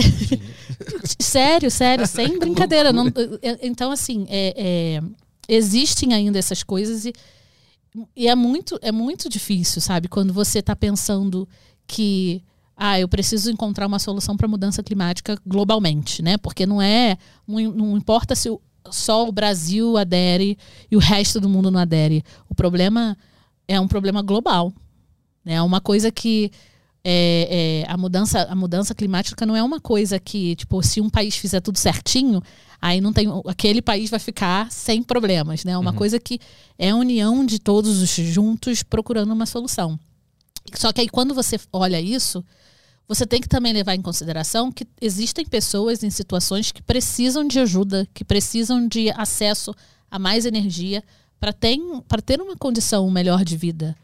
E, e, e aí, se você falar, ah, não, vamos consumir menos, vamos reduzir a demanda, vamos buscar, é, esperar o desenvolvimento de, de novas tecnologias é, é, mais à frente, de baterias que conseguem, conseguem armazenar. Mas... E aí, e essas pessoas que estão nessa situação hoje, sabe? Você. O que, que vai fazer com elas? Vai, ah, não, tudo bem, deixar elas do jeito que tá. Uhum. Fora isso é, é, são projetos energéticos, são projetos grandes de infraestrutura. Não é uma coisa que você começa a desenvolver agora e mês que vem está tudo pronto. Né? É uma coisa que exige uma infraestrutura. É, a, uma, a tecnologia nuclear, por exemplo, existe uma infraestrutura educacional também. Porque não é qualquer pessoa que vai entrar no reator e operar. Uhum. Você precisa de um tempo para capacitação de pessoal. Então, quando você pensa, e é uma das coisas que eu amo no setor nuclear, quando você pensa em investimento no, na tecnologia nuclear, você pensa em investimento em infraestrutura, você pensa em investimento educacional, você pensa em desenvolvimento socioeconômico. Porque não só você precisa disso para operar, como você acaba é, permitindo que aquele desenvolvimento socioeconômico se desenvolva nos arredores do reator, sabe? Uhum. Você precisa de pessoal altamente qualificado para trabalhar ali na usina. Então você precisa de educação para que isso, para que esse pessoal consiga ter o conhecimento suficiente para operar aquela usina. Você tem os empregos ao redor, porque você cria uma comunidade nova. Então você não tem só o pessoal que trabalha na usina. Você tem os mercados, as escolas, as universidades, tudo ao redor. Então, são, investi são, são empreendimentos que, que têm um desenvolvimento socioeconômico muito legal e que não são coisas que, que, se, se fazem de um dia para o outro. Então, ah, se daqui a 10 anos você começa a pensar em alguma coisa, esse, você já está atrasado. E a gente Sim. já está atrasado nessa corrida contra a mudança climática.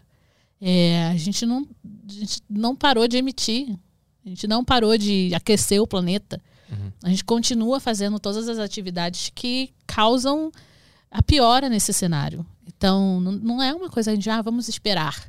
Não dá. E principalmente se a gente quiser atingir o 2050, que está todo mundo falando, nós já estamos em 2021. 30 anos passa muito rápido. Eu tenho 31, eu sei que passa. É, 32 também. passa muito rápido. Dá para construir uma, uma, uma, usina de energia nuclear em qualquer lugar? Tem que ser num terreno específico? Tem que ser longe da cidade? Pode ser perto? É, pode ser perto da cidade. Tem alguns é, requerimentos específicos, claro.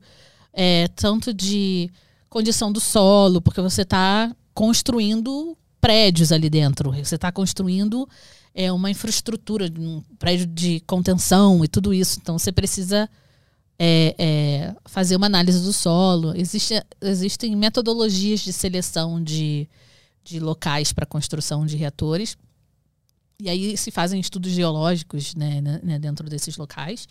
E existem. É, mas ele, uma das vantagens é que pode ser perto de centros de consumo, sabe? Não é uma coisa é, que você for pensar numa, numa hidrelétrica com reservatório, é lá no Amazonas, aí você tem toda a distribuição.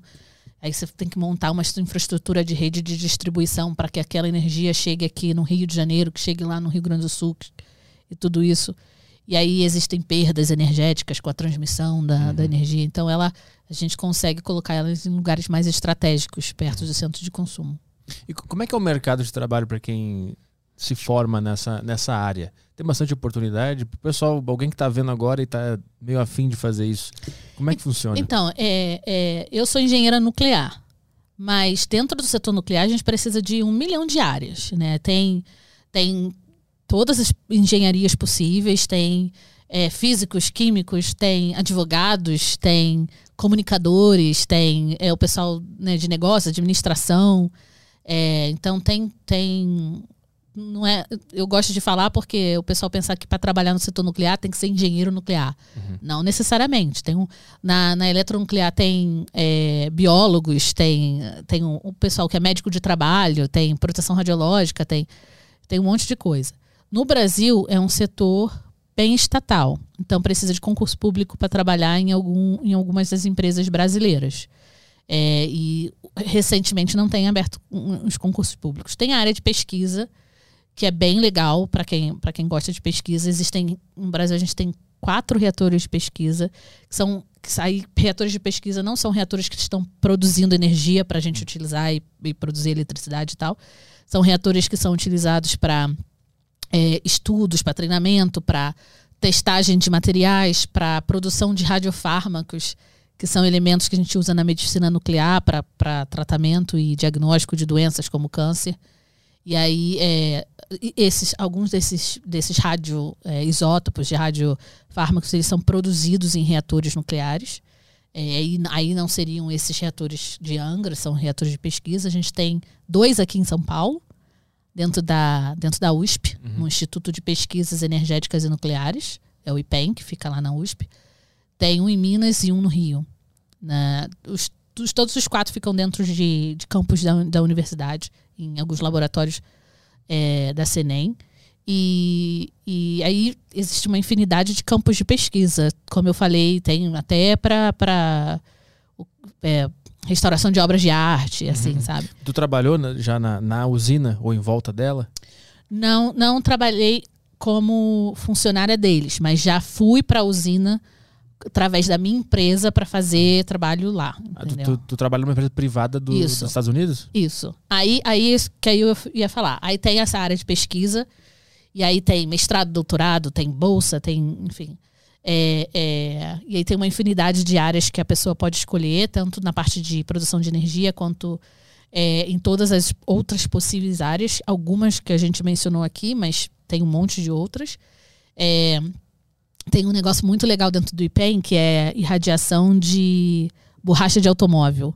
Hum. Porque a borracha que vai dentro do, do carro, é, no motor, ela precisa resistir a, a temperaturas altas também. Então, você irradia a borracha para garantir que ela não vá derreter, que aí você Uhum. aumenta a resistência ao calor dela e ela não derrete dentro do carro. E aí Ah, a gente faz isso no Brasil, a gente irradia a borracha de carro. Aquela, aquela borrachinha do automóvel. Enfim, tem, tem um monte de coisa legal. E, e aí tem empresas é, privadas. É, e aí tem, no, no, no meu caso, eu participei do Ciências Sem Fronteiras na, na época que, que o Brasil tinha, né, que era o programa que enviava estudantes de graduação para outros países por um ano, estudava em universidade fora. Dentro do Ciências Sem Fronteiras, eu fui para um, os Estados Unidos para uma universidade lá. Qual, qual, qual cidade tu foi? Eu fui para Pensilvânia, o estado da Pensilvânia, fiquei numa universidade chamada Penn State. É, e aí eu consegui estágio na minha empresa quando eu estava lá. E aí quando eu voltei para o Brasil, eles me contrataram. Hum, É, mas tem- existem outras empresas. é, é, aqui existem empresas de consultoria, existem outras coisas assim. É, concurso tá, tá difícil. Né? Não, a gente não, não tá vendo abrir concurso, então tem que ser verdadeira, né? Não, não tá fácil para abrir concurso para as empresas hoje. Tem uma galera que tá indo para fora também, né? Tem um- fazendo mestrado fora. Eu tenho uma veterana minha que que está fazendo doutorado nos Estados Unidos, uma outra que agora virou professora numa universidade nos Estados Unidos, É, outros colegas de turma que foram fazer mestrado na França e conseguiram um trabalho por lá. Então tem uma galera que, que foi para fora também.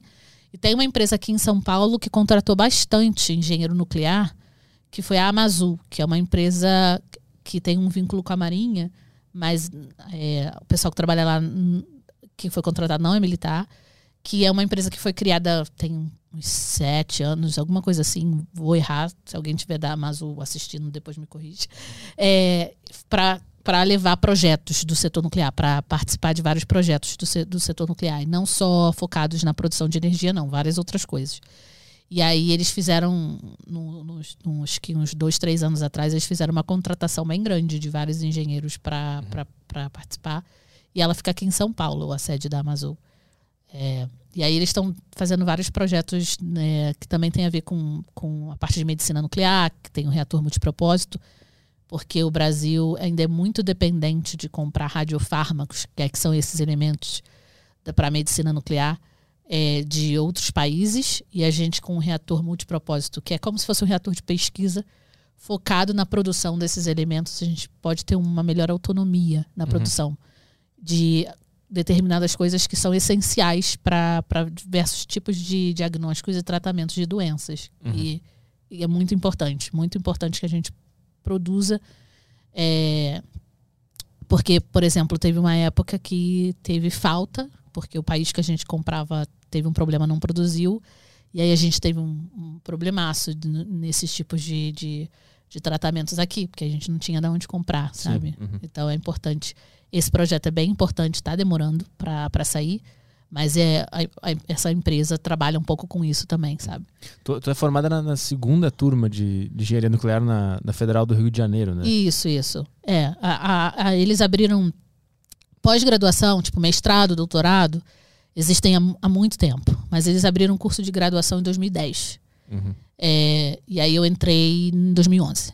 Então eu sou da, da segunda turma. E por que, que tu, de todas as os possibilidades ali naquela lista do, do vestibular, tu escolheu essa especificamente? Curiosidade. Eu. Tipo, pra mim foi Deus me guiando. É, mas eu sou técnica informática. Eu fiz Cefet. E aí, no final do Cefet, eu fui trabalhar numa empresa no. fazer o estágio, né? No setor de TI. E a empresa que eu trabalhava era o Instituto Brasileiro da Qualidade Nuclear. Ah, E eu tinha que consertar computador, tipo helpdesk. É, é, aquele, aquele formato C, dois pontos barra barra. ver computador. E tinha funcionário da minha empresa que trabalhava na central nuclear lá em Angra. É. Então, de vez em quando, eu precisava ver o computador deles. Então, eu saía do Rio, ia para Angra e ia lá consertar o computador deles, sabe? Ver, o- ver o computador deles, como é que tava, dar, fazer uma análise lá, tipo, ah, precisa de quê? Instalar o antivírus. né? É, enfim. E aí é, eu vi aqueles prédios de contenção lá dos dois reatores. E, tipo, Que é aquele que, é- que a gente costuma ver? Não, isso é a torre de refrigeração. O Brasil não tem. Ah, tá. Esse é o que tem no joguinho, por isso que eu É, falei. Então, esse, esse formato assim, né, é a torre de refrigeração. Tá. O não é o reator, é a parte que, que tipo, a gente precisa de água para refrigerar os equipamentos, de água para transformar aquela água que era vapor em, em- em líquido de novo e tal. Ah, tá. E essa água esquenta, né? Então, é, aquela fumaça que sai é vapor d'água. Ah, É, entendi. É, Aham. não, é, não é radiação que tá saindo ali, não. É vapor d'água. Mas o reator não é aquilo. Aquilo é a torre de refrigeração. No Brasil, a gente usa outro tipo de tecnologia. Então, a gente não usa torre de refrigeração. Então, se passar por Angra, Ah. você não vai ver aquelas grandes torres de refrigeração que tem nos Simpsons. Ah, bota aí Angra, Angra 1, Angra 2, sei lá, só pra gente ver. Aí tu ia lá, lá mesmo em Angra, Eu ia, não ia dentro do reator. eu eu chegava ficava, a ver a água eu- azul ali, aquela Não, coisa não, bonita não. lá. Não, não, não ia mesmo, porque só vai lá dentro assim quem trabalha com aquilo. Era isso aí? É, Ah, essa, show. tá vendo? Essa da Isto é Dinheiro aí, essa tá bonita. Aí embaixo. Isso. Ah, Tá legal. Uhum. Não tem essas torres de refrigeração. Aquela cilíndrica lá, lá é Angra 1 e essa esférica é Angra 2. Ah, interessante. É, porque são tecnologias diferentes. Uhum. A Angra 1 é uma tecnologia americana, da empresa que eu trabalho, na verdade, a, Westinghouse. E a Angra 2 é tecnologia alemã. Uhum. Aí, é, então, elas são um pouco diferentes. É, as duas são de água pressurizada, que eu estava explicando lá, o PWR, Uhum. mas elas têm um- determinadas distinções, diferenças. Aí tu ia lá e, e essa estética te chamava atenção? É, Primeiramente? então, eu não, eu não chegava a entrar lá dentro dos prédios. Ao redor disso tem escritórios. Uhum. Só que você da estrada consegue ver isso, sabe? Você consegue olhar e, e tem. Você tá de carro na estrada e, e aí você passa e consegue ver. E eu ficava curiosíssima. O que, que, que, é isso? O que, que tem ali dentro? Uhum. E aí, é, os escritórios dos, dos funcionários da minha empresa não ficavam ali dentro, te- ficavam numa, numa, numa área mais Anexa. isso, é Uhum. porque aí é o pessoal que, que, que entra ali, é o pessoal que precisa, né? Não, é o que eu falei, a gente não manda todo mundo, ah, vai entrar dentro do reator. Tem uns escritórios ali também ao redor, mas as áreas de apoio, que também não precisam ficar entrando aqui naquela área da, da usina, ficam em outros escritórios mais um pouco mais longe. E aí eu visitava, só que dava para ver, dava para ver essa, essa imagem. Olha que lindo, gente. É bem bonito. É muito bonito. É, e aí eu ficava curiosa, muito curiosa. E eu descobri que o, a UFRJ tinha acabado de criar o curso de graduação. Falei, ah, eu quero ser engenheira, eu sabia que eu queria ser engenheira. É, eu, eu queria eu queria colocar.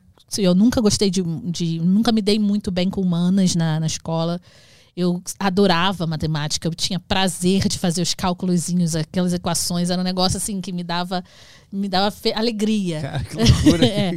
E aí eu é, sabia que eu queria área de exatas, engenharia me atraía muito para poder colocar, assim, transformar conhecimentos científicos em algo útil, porque o engenheiro ele é um resolvedor de problemas, né? Então isso me atraía muito. E aí eu descobri que tinham acabado de criar o curso, eu falei, bom, vou descobrir o que, que é. É, e aí coloquei como minha primeira opção, é, passei, fui, descobri o que, que é, e na primeira semana, assim, já me apaixonei. Fui, fui vendo, porque eu, eu sou uma pessoa muito proativa para algumas coisas, assim, sabe? Eu não. Na engenharia, é normal os dois primeiros anos serem é, padrão para todo mundo. Ah, você faz cálculo 1, cálculo 2, você faz física 1 e tal. Você não vê específica do curso muito nos, nos primeiros dois anos. É, porque você precisa montar aquela base do engenheiro, né? Aquele conhecimento básico. E só que eu não tinha paciência para esperar descobrir o que eu ia fazer em dois anos. Falei, vai que eu não gosto, né? Então eu comecei a me, me a conversar com os professores, marquei uma reunião com um dos professores da, da, da faculdade, falei que ele- ele era chefe de engenharia de reatores. Eu falei, vou ver o que, que é isso, me agrada, o nome me agrada, vamos ver o que, que é. Conversei com ele, ele na conversa seguinte, segunda semana de aula, me ofereceu uma vaga no laboratório. Caralho. Fiquei é, naquele laboratório até o final da graduação. Me formei com, com, com, com naquela área de atuação, que era daquele laboratório. Me encantei demais assim com o setor. E hoje eu vejo como uma missão de vida, né? nem mais um trabalho. É, é por isso que eu tenho vários projetos e participo desse grupo com a COP também, porque eu acho que é uma tecnologia que salva vidas.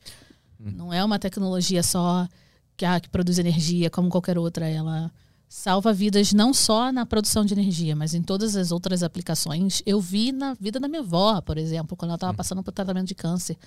E ela estava cheia de dor. Ela já estava em, em sobrevida, já não tinha solução. E ela estava cheia de dor. E com uma sessão de radioterapia, ela ficou outra pessoa, sabe?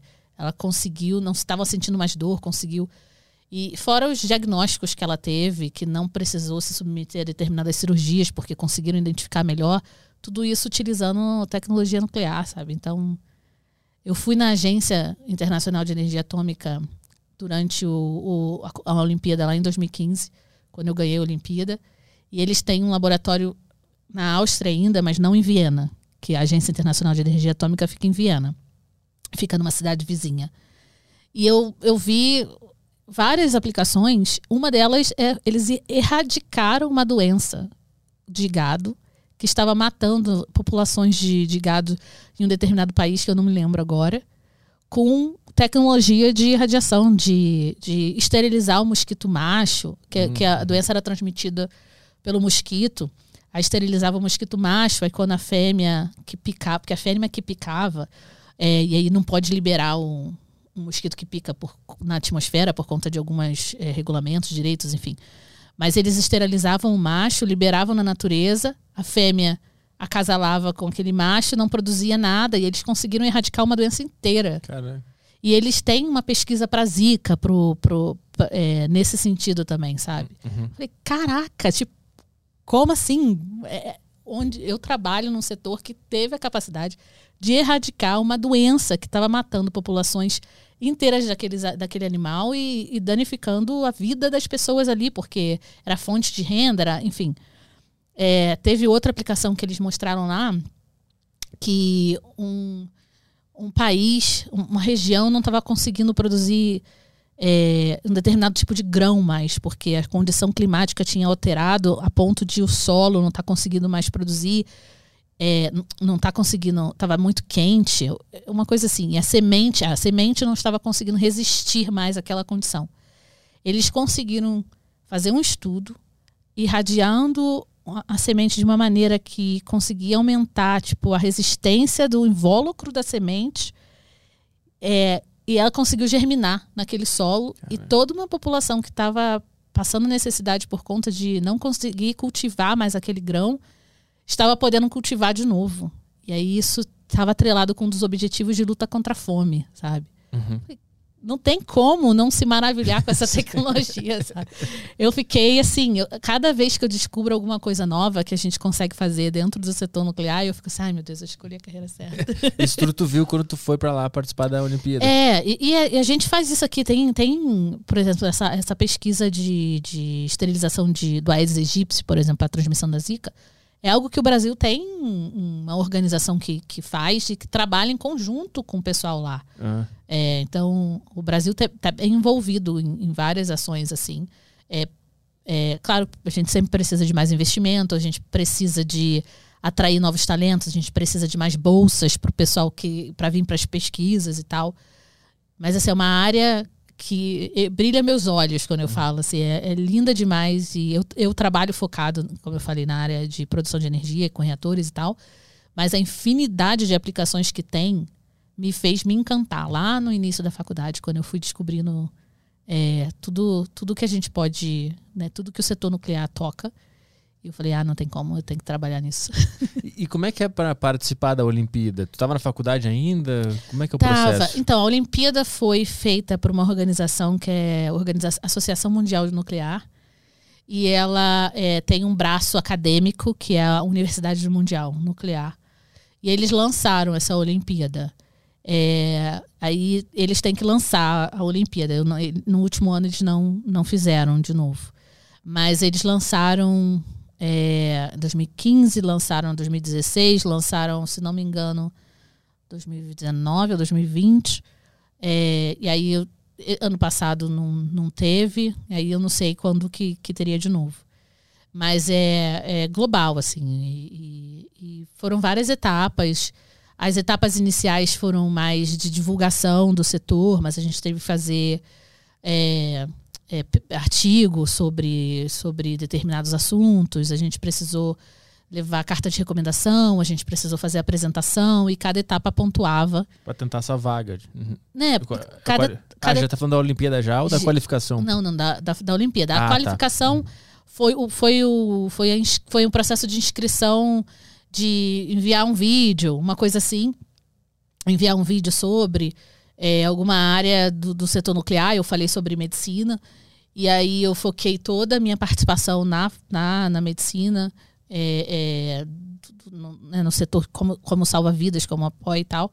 É, e teve um artigo acadêmico que a gente precisou desenvolver, que foi também sobre produção de radiofármacos, né, que aí pode ser produzido tanto por reatores quanto por aceleradores e tal. E aí cada etapa ia pontuando, pontuando, pontuando. Eu cheguei na final, é, éramos cinco na final. Eu era a única mulher e única pessoa da, das Américas. Assim, uhum. os outros tinha da Índia, tinha da Coreia, enfim. E aí a última etapa foi uma apresentação lá em Viena, na Agência Internacional de Energia Atômica, agência da ONU para nuclear. E aí eles também fizeram uma avaliação da apresentação. E, e aí voltaram com o resultado e eu tinha ganhado. E aí foi um negócio de louco. Como é que é o, o, anúncio do, do campeão? Onde é que tu tava? Como é, que, como é que era? Eu tava numa das salas. Sabe aquelas salas que a gente vê na TV da ONU? Assim, com, com a mesinha, com os microfones, ah, não sei o quê. Então, uh -huh. A apresentação foi uma dessas salas. Cara, do G20, aquela é. que fica toda a galera lá. Aí foi uma dessas salas e, e os competidores estavam sentados todos juntos. Eles levantaram, a gente colocaram na frente os jurados, cada etapa tinha um grupo de jurados diferentes, então os jurados dessas etapas já tinham saído, já tinham feito tudo. As pessoas do, da Olimpíada já tinham entrado e coletado todas as informações. Enquanto eles faziam isso, a gente estava ali sentado escutando a apresentação de outras pessoas que não, não eram da competição. Aí, quando eles voltaram com o resultado, eles levantaram a gente, colocaram na frente e foram quinto lugar, hum, quarto lugar. Assim. Aí, o primeiro lugar receberia a placa da mão do diretor-geral da agência, que é, tipo, a, a posição mais alta daquela agência da ONU. E quando eles anunciaram o segundo lugar e não fui eu. Concluiu. Eu, meu Deus do céu. E tinha brasileiros lá também, que, porque foi um evento paralelo de uma conferência que estava acontecendo lá. E tinha brasileiros, eu escutei os brasileiros gritando, assim, comemorando também. Nossa, foi um, foi muito emocionante, muito emocionante e foi mais uma confirmação para mim, sabe, que eu tinha escolhido o setor certo. Uhum. É, e aí me deu também a oportunidade de ganhar um pouco de visibilidade quando eu voltei, de falar um pouquinho mais do setor, porque esse tipo de coisa para mim é muito importante. Assim, essa conversa que a gente está tendo aqui é uma coisa que eu, que eu prezo muito e busco muito fazer sempre, porque quanto mais pessoas conhecerem um pouco mais sobre o setor, é, elas podem tomar uma decisão, realmente se apoiam ou não, mais informada, sabe? Não é uma coisa é, de. Não, vi, não vindo de um lugar de medo, não vindo de um lugar de desconhecimento, mas vindo num lugar de, ok, agora eu tenho as informações, agora eu vou avaliar. E é isso, é, é só isso que a gente briga disso e, e, e busca. Quando, quando a gente, lá na COP, uma das mensagens que a gente está levando é colaboração não é uma coisa ou a outra. Uhum. A gente está no momento que a gente precisa dar as mãos e colaborar em prol do futuro que a gente quer e que a gente precisa. Em prol de trazer sustentabilidade, em prol de ter é, condições para as futuras gerações e para a nossa geração hoje. É, de buscar um, um, planeta melhor, onde as nossas ações como seres humanos não causam tantos danos à, à natureza como a gente causa o tempo todo. E, não, e é hipocrisia falar que ah, a gente quer zero impacto ambiental, porque o ser humano existir já causa impacto ambiental. Então a gente tem que procurar ações e tecnologia e tomada de decisões que sejam o menos, menos impacto possível para garantir que a gente está preservando o meio ambiente. É, e, e uma dessas decisões, uma importante parte dessas decisões com relação à mudança climática, é a matriz energética dos países, é o investimento em energia, é como eles vão produzir essa energia. Porque, como a gente falou no início, um dos grandes vilões de, da, da mudança climática são, é a produção de energia através de combustíveis fósseis. Então a gente quer dar as mãos das energias limpas, a gente quer dar as mãos às renováveis e juntos irmos em prol da descarbonização, entendendo que cada uma, de, cada uma dessas fontes tem características distintas que se complementam. Porque se você tem uma base nuclear, por exemplo, não significa que você não precisa da renovável, não significa que você não precisa da hidrelétrica, que não precisa da solar, que não precisa da, da eólica. A gente não tem uma demanda fixa, né? Se eh, dependendo do horário do dia, dependendo da época do ano, a demanda de energia muda, né? Tanto pelas indústrias quanto pelo nosso uso né? do, do do cidadão, enfim, a, gente muda como a gente usa energia. Quando você vai para países que, que passam por invernos muito complicados, de muita neve, você também vê que a demanda de energia muda muito. Então, você precisa de uma matriz balanceada que consegue atender essas variações de demanda. E, e, e você tendo essa complementaridade de fontes como a nuclear, que são de base, que são densas, que produzem energia 24 horas por dia, 7 dias por semana, com energias como as renováveis, que têm essa intermitência, mas que vão produzir e vão ser positivas também, é, é, você produz uma matriz limpa que atende à demanda do, do, do país. Então, é, é só isso que a gente quer. A gente quer uma abordagem que a gente fala tecnologicamente neutra que não tenha ideologias para ou puxar sardinha para nenhuma tecnologia específica, mas que olhe realmente a todas as opções de energia limpa disponíveis, as suas características como um todo, não não puxar um pedacinho aqui, ah, é, o custo inicial é muito caro, então a gente não quer essa. Não, mas o custo, o custo inicial dessa pode ser barato, mas o custo de operação é caro, depois você tem que trocar de novo, tem aquele outro custo, tem a poluição inicial, tem. Então, assim, olha para o ciclo todo e vê que elas se apoiam, se complementam e vamos juntos, né, em, em, busca desse futuro que a gente precisa. Então, essa é a mensagem que a gente quer passar lá em, em, em Glasgow, que a ideia é colaboração. A gente quer um casamento entre, entre todas as energias limpas. Existe algum, algum tipo de lobby que, que barra essa tecnologia ou a outra?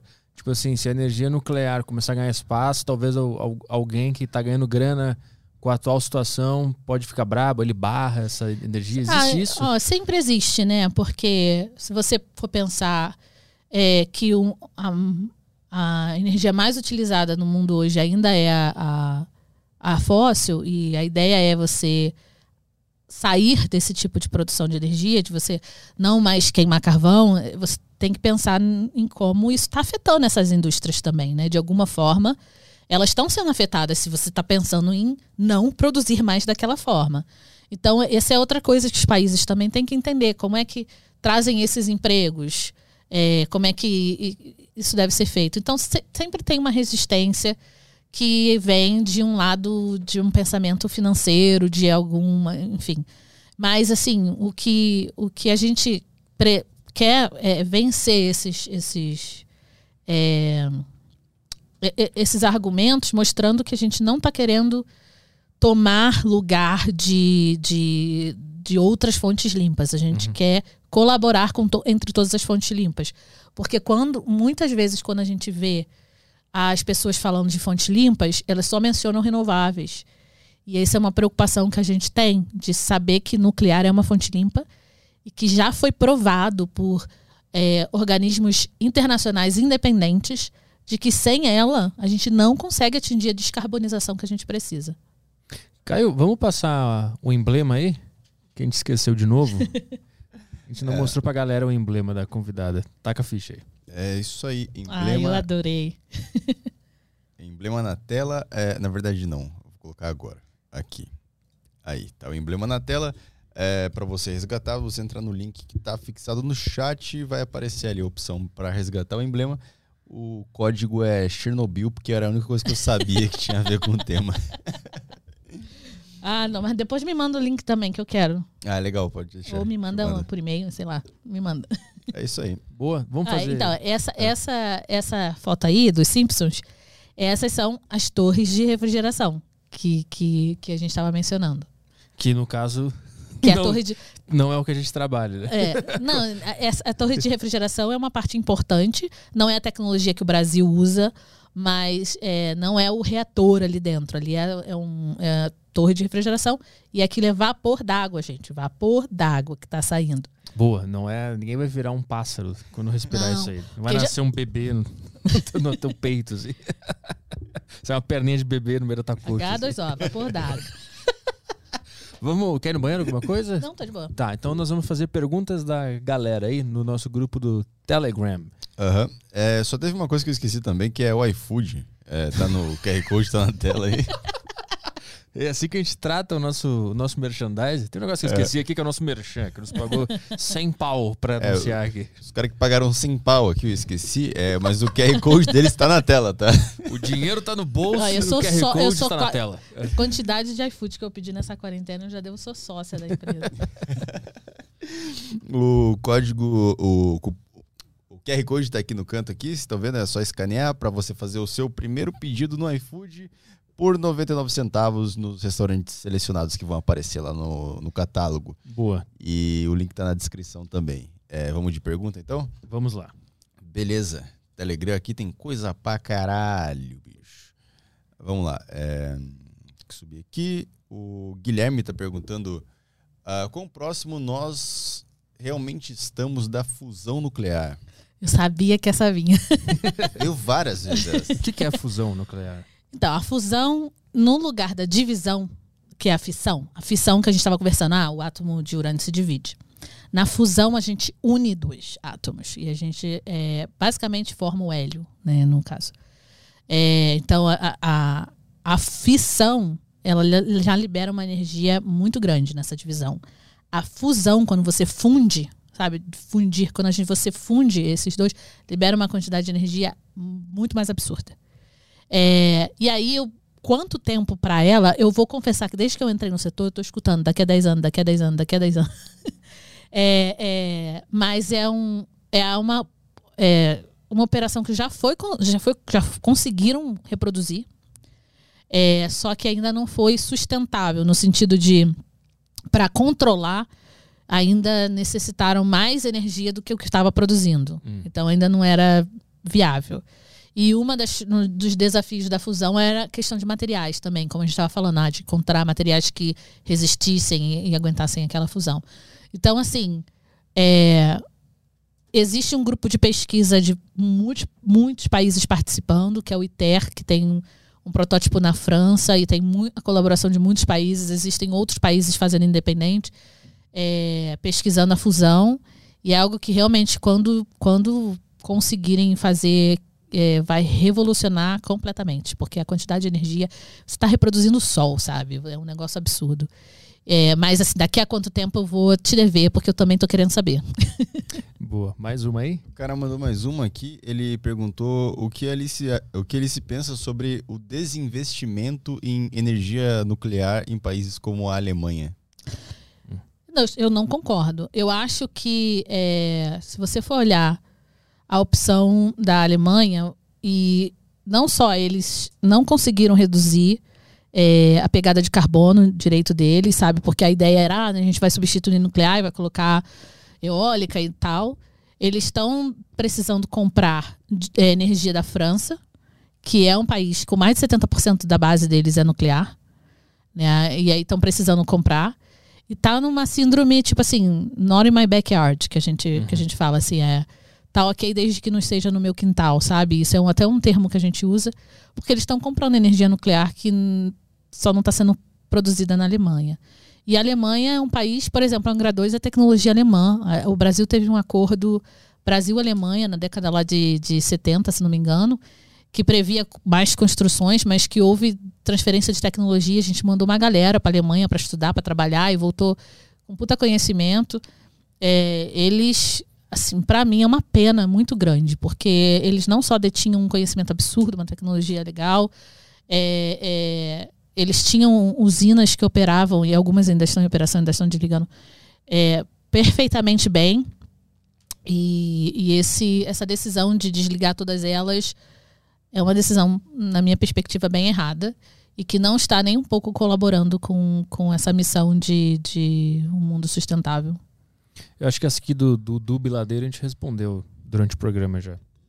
Ah, sim. Ele perguntou se a energia nuclear é a melhor energia, a fonte de energia para solucionar as questões de energia e poluição e se existe algum meio de divulgação que esteja sendo feito para que as pessoas percam o medo. Acho que foi basicamente o que a gente conversou hoje, É. né? Existem, existem grupos, né? Existem grupos que tentam divulgar, existem atividades, existem é, pequenos grupos que montaram um canal no YouTube, que montaram, é, é, sei lá, vídeos. É, existem os próprios canais oficiais de organizações, como a Eletronuclear.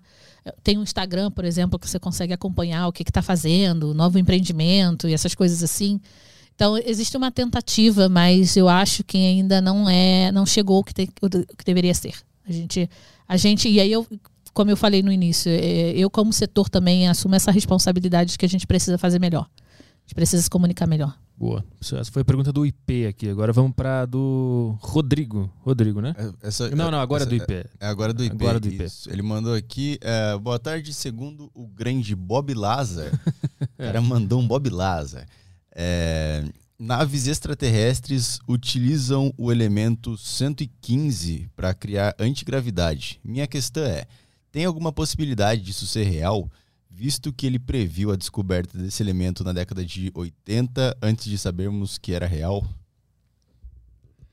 Como é que eu respondo sobre naves extraterrestres? Vai no improviso. A gente vai tentando aqui. Vamos, vamos É. inventar agora. O Edson já veio no programa. Errou o timing da pergunta. É, então, é, é, aí sobre naves extraterrestres eu vou dever. mas, mas existem satélites já movidos à, à energia nuclear. O Curiosity, como eu falei, também tem uma bateria nuclear, o rover lá. É, por exemplo, por decaimento, quando o processo de decaimento radioativo também emite energia, então existem alguns pequenos reatores é, em satélites que é, mantém, assim, em termos de funcionando, não é propulsão, sabe? Não é ao que faz ele chegar lá no, no- no- em rotação com a Terra e tal, mas que mantém ele Ligado. ligado, assim. É, e existem pequenos reatores que utilizam alguns elementos radioativos de decaimento deles e a produção de energia. Então, isso existe. É, eu já vi até um protótipozinho quando eu fiz um estágio num laboratório do governo americano, em- lá em 2012, bem, bem pequenininho. Então, existem diferentes for- formas de utilizar alguns elementos radioativos para fornecer energia para algumas coisas. Então, é isso eu posso afirmar, que a pesquisa espacial do, do setor nuclear é bem interessante e tem muitas aplicações. Agora, se as naves extraterrestres realmente utilizam isso, aí eu vou dever, eu realmente. Mas tu sabe o que é esse elemento 115? Hum, de qual não, teria que É, ver. É que é um, é a história é que esse cara, na década de 80, ele, fala, ele teve acesso à área 51 e ele, ele disse: Ó, existe, existe o elemento 115, mas não existia ainda na- no Hum. nosso conhecimento. Tu sabe ah. o nome dele? Bob Lazar. Esse não, não, não, Bob do elemento. Ah, não, elemento 115. É. É. É, é a loucura desse cara aí, não sei, eu não sei qual é que é. Mas o- o- a grande teoria é que como é que eles conheciam o elemento 115 se a gente só descobriu mais recentemente? Ele já sabia disso na década de 80. Moscóvio? Isso, e ele diz que, que, a, que o elemento 115 é feito para anular a gravidade, um elemento antigravidade, um negócio assim. É uma puta loucura isso aí. É. Moscou porque tem alguma coisa a ver, porque foi descoberto pelos russos, tem uma, uma, uma loucura. Se foi descoberto pelos russos, tem coisa aí. É, é, grande russo é Grande Putin. complicado. Foi o Putin que descobriu, inclusive. Enquanto É. ele lutava com o urso. É, então, Ele descobriu montar num urso. a gente descobre e fabrica novos elementos, né? Enfim, na- desde a década de, desde 1800 e pouquinho, quando Marie Curie descobriu com o Pierre Curie a, a radioatividade, e aí foi, enfim, a- a pesquisa está sempre em evolução. É agora, realmente eu não não conheço a história dele, de Bob. Bob, como? Bob Lazar. Bob Lazar, vou pesquisar depois. Bob Laza. O Lázaro. Laza. É, pergunta do Rodrigo. Rodrigo. É, gostaria de saber qual seria o melhor fim que os resíduos produzidos nas usinas nucleares poderiam ter. Então, existem diferentes maneiras de lidar com resíduo. O, o resíduo com maior índice de, de radioatividade e atividade é o próprio elemento combustível, uma vez que ele sai do, do reator, né? Dentro, quando ele é retirado do reator, inicialmente ele fica dentro de uma piscina, ali no, no reator. Piscina porque ele fica coberto de água, e a água é, funciona como uma blindagem, é, e aí ele fica armazenado. Muitas vezes ele pode voltar para o reator para produzir mais energia, outras vezes não. E aí, quando se dá o destino final, existem processos de reprocessamento, de reciclagem que pode ser feito. Países como a França fazem, ou seja, pegar aquele combustível usado, que não está numa situação mais ótima de voltar para o reator para continuar produzindo energia, fazer um processo de reciclagem, de reprocessamento nele e transformar ele em, um combustível que possa voltar para dentro de um reator. E isso é possível, essa, essa tecnologia existe. Existem alguns países que optam por não realizar esse tipo de processo. É um processo complicado, porque o, quando você o combustível está usado, ele está ali emitindo, ele está decaindo, então separação da, daquelas, daqueles elementos é complicado, não é um processo fácil. Então existem alguns países que optam por não fazer isso. Quando eles optam por não fazer isso, esses combustíveis têm que ser armazenados num repósito final de, de, de resíduos. E aí, é, a tecnologia para armazenamento desses resíduos já existe. É, existem países que já estão construindo, é, existem outros países que já encontraram, mas por questões políticas ainda não deram a, a martelada final. Por exemplo, nos Estados Unidos já tem um local para armazenamento mas o Estado não quer que seja armazenado lá, porque eu não tenho, eu não tenho usina nuclear, então por que, que eu vou armazenar o resíduo? É um pensamento do Estado, é, de lá dos Estados Unidos. A tecnologia de armazenamento já existe, é uma questão de definir onde será esse local de armazenamento. Enquanto eles não são colocados nesse local de, de nesse repositório final, eles ficam em, em repositórios intermediários. E aí os intermediários é é, passa pela piscina, que fica dentro do reator, e passa também pela, pela um armazenamento que pode ser é, chamado de unidade de armazenamento a seco, que é algo que a própria eletronuclear estava fazendo agora. Se, se, o pessoal entrar no, no, Instagram da eletronuclear, eles vão até ver algumas fotos. É, e é essas unidades de armazenamento a seco, elas tiram o, o combustível de dentro da piscina e colocam em grandes cilindros com uma tecnologia, com concreto, e que ficam armazenados ali até serem levados para o depositório final, para o repositório final. É, tudo isso são tecnologias que existem. E, e é, é, tudo monitorado, tem toda uma infraestrutura de, de movimentação, de monitoração, de é, armazenamento, tudo bem, bem calculado. E é uma quantidade muito pequena também, porque, por exemplo, a energia que eu gasto a vida inteira, se, tudo, é, se toda ela fosse através de nuclear, o, re, o rejeito da, da, da, produção daquela energia eu caberia, para mim, caberia dentro de uma latinha de Coca-Cola, sabe? Caralho. É uma. Por, exatamente porque é uma energia uhum. muito densa. A gente Sim. produz muita coisa, muita energia com pouca coisa. Uhum. Então, o rejeito, ele é muito pequeno, ele é muito pouco. E aí tem também o rejeito de baixa atividade, que a gente chama, que aí é tipo uma luva, um, um líquido, uma coisa assim, que aí eles são mais fáceis de armazenar Existem também tecnologia, eles ficam dentro de outros tipos de, de, de galpões, assim, também, em tambores e tal, todos monitorados. Mas aí eles, a atividade deles é bem baixinha. Então, mas tem categorias, né, que você monitora como você armazena esse resíduo, que é o elemento combustível, que é o que a gente tem de mais alta atividade, que aí precisa de um controle maior com um, um, equipamento, uma luva. E todos eles têm um rigor nesse armazenamento. Uhum. Mas aí são tecnologias diferentes. Pergunta do Matheus aqui. Matheus perguntou uh, qual foi a primeira vez que o ser humano usou a energia nuclear? Isso é interessante. Interessante, é. Qual foi a primeira vez? E aí usou como? Porque, é o que eu falei, a, a, a radiação está na natureza. Você come uma banana, você está consumindo elemento radioativo. Como qual a pergunta seria utilizou em que sentido? Quando que o ser humano descobriu que isso poderia ser usado, manipulado? Ó, em 1800, eu vou errar o ano. 1890 alguma coisa, foi quando o casal Curie, né, Marie e o Pierre, descobriram a radioatividade. E aí depois veio o Fermi, veio, enfim, veio durante a década de. A década não, durante é, o século XIX. Século XIX? É 1900 e alguma coisa. É, aí foi, teve o desenvolvimento de e a descoberta de mais coisas com relação a isso. É, aí, em 1930, 1945, que foi aí a, a- a guerra, é, foi o boom do desenvolvimento da bomba, da bomba atômica, o projeto Manhattan e tudo. Uhum. E o primeiro reator nuclear comercial foi. Que aí é aquele que é para produzir energia, não é para vender o reator. foi em 1950 alguma coisa, Ah. se não me engano. Foi quando. Ou se foi quando começou o protótipo dos reatores, é, que começou com um submarino. E aí lá na década de 50 se começou o, o movimento Átomos para a Paz. Que aí foi o movimento de utilizar é, a tecnologia nuclear para fins pacíficos. Hum. Então, a- mas a primeira grande manipulação e invenção humana a partir desse conhecimento foi já para fazer destruição. Não, teve também é, é, o próprio raio-x Ah, também. tá. Sim, é verdade, é verdade. Uhum. Mas aí chegou um cara e pensou, hum, acho que eu posso usar isso aqui para amedrontar a galera. É, Foi pensado exatamente para dissuadir, para tentar Sim. terminar a guerra. E teve uma corrida. Quem foi o, o primeiro que começou a, a mexer com isso para criar um, A bomba? bomba? Ai, teve uma galera. Eu, eu lembro que Eu na, teria que ver o que- nome. depois do 11 de setembro lá, um dos argumentos do, do, do Bush, do George Bush, para invadir o Iraque, era que eles tinham arma nuclear lá- né? Era isso, né? E aí eles foram para lá e não tinha nada.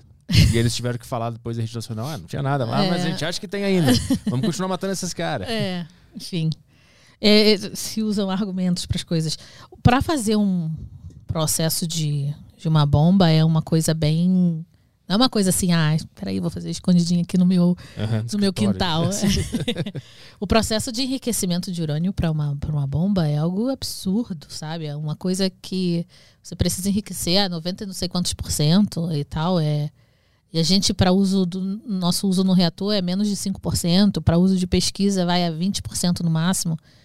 É um processo Uhum. tenso para enriquecer urânio para chegar. Não é, não é uma coisa que dá para fazer assim no escritório escondidinha. Mas qu- quais países têm a bomba nuclear? Ó, Estados Unidos, Inglaterra, Índia, China. Ah, Bota aí, vê se a gente acha. é, Estados Unidos, Índia, Inglaterra, China, Coreia do Norte, óbvio. Que, que loucura, mas onde é que isso fica, né? Ah, eles têm os, os loucura. armazenamentos dele, É. monitorar. Que doideira, ninguém sabe onde é que é, obviamente, né? Senão seria entregar a informação pro É, é inimigo, né? segredo para cada país. é. Será que o cara tem um botão? Aquele, aquele negócio do botão é de verdade? No vermelho? É, que ele fala, puta, Tem uma capinha de. de, Ué, o- de eu sei assim. que nos Estados Unidos tem um código lá, né? Eles até falam. ah, o código é cansei. Ele fala, cansei, gente, mas, Mas- pode isso aí. Aí, ó, listas de países com armamento. Estados Unidos, Rússia, França, é verdade. Reino Unido, França, China, Índia, Paquistão. Paquistão, Coreia do Norte and Israel. Aí, tá, tá vendo? Aí tem os não signatários. Não signatário do TNP, tá- Tratado de Não Proliferação, tá vendo? Ah, eles falaram que eu tô fora desse acordo aí. TNP, é porque o acordo, quando ele foi assinado, ele falou que ninguém, depois da assinatura daquele acordo, Ah. poderia produzir. E aí tiveram países que produziram né, é, bombas depois da, desse- da data da assinatura desse acordo. Então, em teoria, eles não podem entrar no acordo, porque Ah, entendi. Isso aqui. esse acordo. ficou- aí Isso é uma discussão que o TNP tem, sabe? Como é que a gente traz esses países para dentro do acordo? É, que se o acordo previa que a assinatura, após a assinatura naquela data, não poderia ter sido desenvolvido. E ele já tem. E, e os países que são. é, como é que é? A exceção são os países que já tinham naquela data Uhum. países que desenvolveram depois daquela data estão fora do acordo. Como é que a gente traz esses países para dentro do acordo? É uma, é uma discussão grande que o, que o pessoal tem. E como é que sabe que o cara tem mesmo? Ele pode falar que ele tem só pra dar um medo na galera. Porque se a gente não sabe onde é que tá, se eles não vão Ah, dizer... não, tem, tem maneiras de descobrir, não é possível. É. Deve ter algum aí que falou, cara, eu tenho. Só vou falar que eu tenho só pra ninguém me incomodar aqui. O legal é o número de teste aqui dos Estados Unidos em comparação com o resto, né? Estados Unidos e Rússia. Ah, o número de testes. Aham. Tipo, ah, o Paquistão 5, Coreia do Norte 6. 6, Estados Unidos. Eu acho que a Coreia do Norte mente. Eu acho que eles não têm nada. Eles falam que eles têm. Coreia do Norte? É, aí na hora do, de Eu falar quantos não. testes eles fizeram, eles falam, ah, bota seis lá. Bota que a gente fez seis. Eles, eles viram o Paquistão tinha cinco, ah, fala que tem seis, né? E o Israel é tudo desconhecido. Esses são bons, esses caras deixaram tudo. É. Ninguém sabe nada. Mas, a- mas a- o, o TNP é um, é um baita acordo que, que, que fez 50 anos e tem muitas discussões entre os países, entre os signatários, entre as pessoas envolvidas em manter ele para saber como melhorar, como apoiar que, que a não proliferação né, de- dessa- dessas coisas é muito importante. E o CTBT é o quê? Porque tem o TNP ali e o CT... É, o TNP provavelmente é um é o tratado adicional, teria que ver ao que a sigla significa. Vamos, vamos, vamos para outra questão. Ah, tratado de interdição completa Tratado de de ensaios ensaios. nucleares. Ah, é, tratado de proibição de testes. Ah, boa. Vamos ver mais uma pergunta aqui do Pedro. Vamos lá, o Pedro, boa tarde, Caio Petrola e Alice. Alice, você acha que é, geração de energia nuclear seria uma boa alternativa para a crise hídrica que o país está Ah. passando? Falamos, né? É, Sim. acho que foi respondida, né? Foi.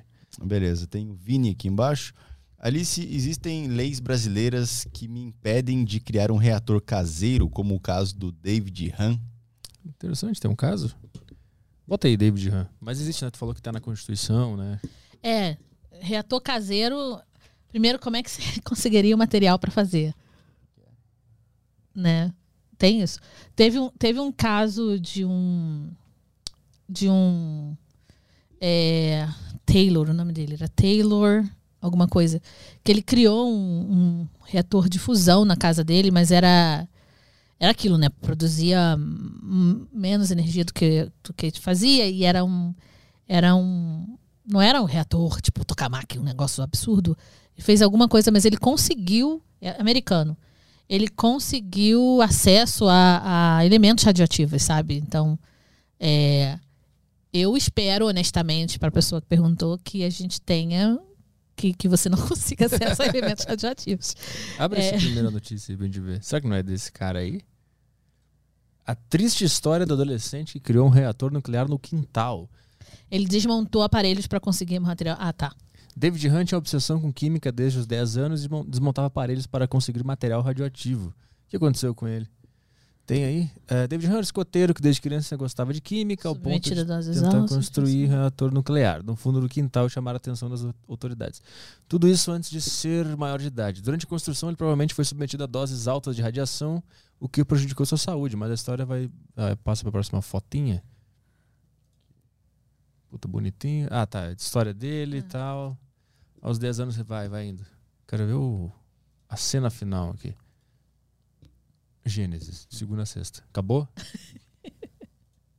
ah, tá aí.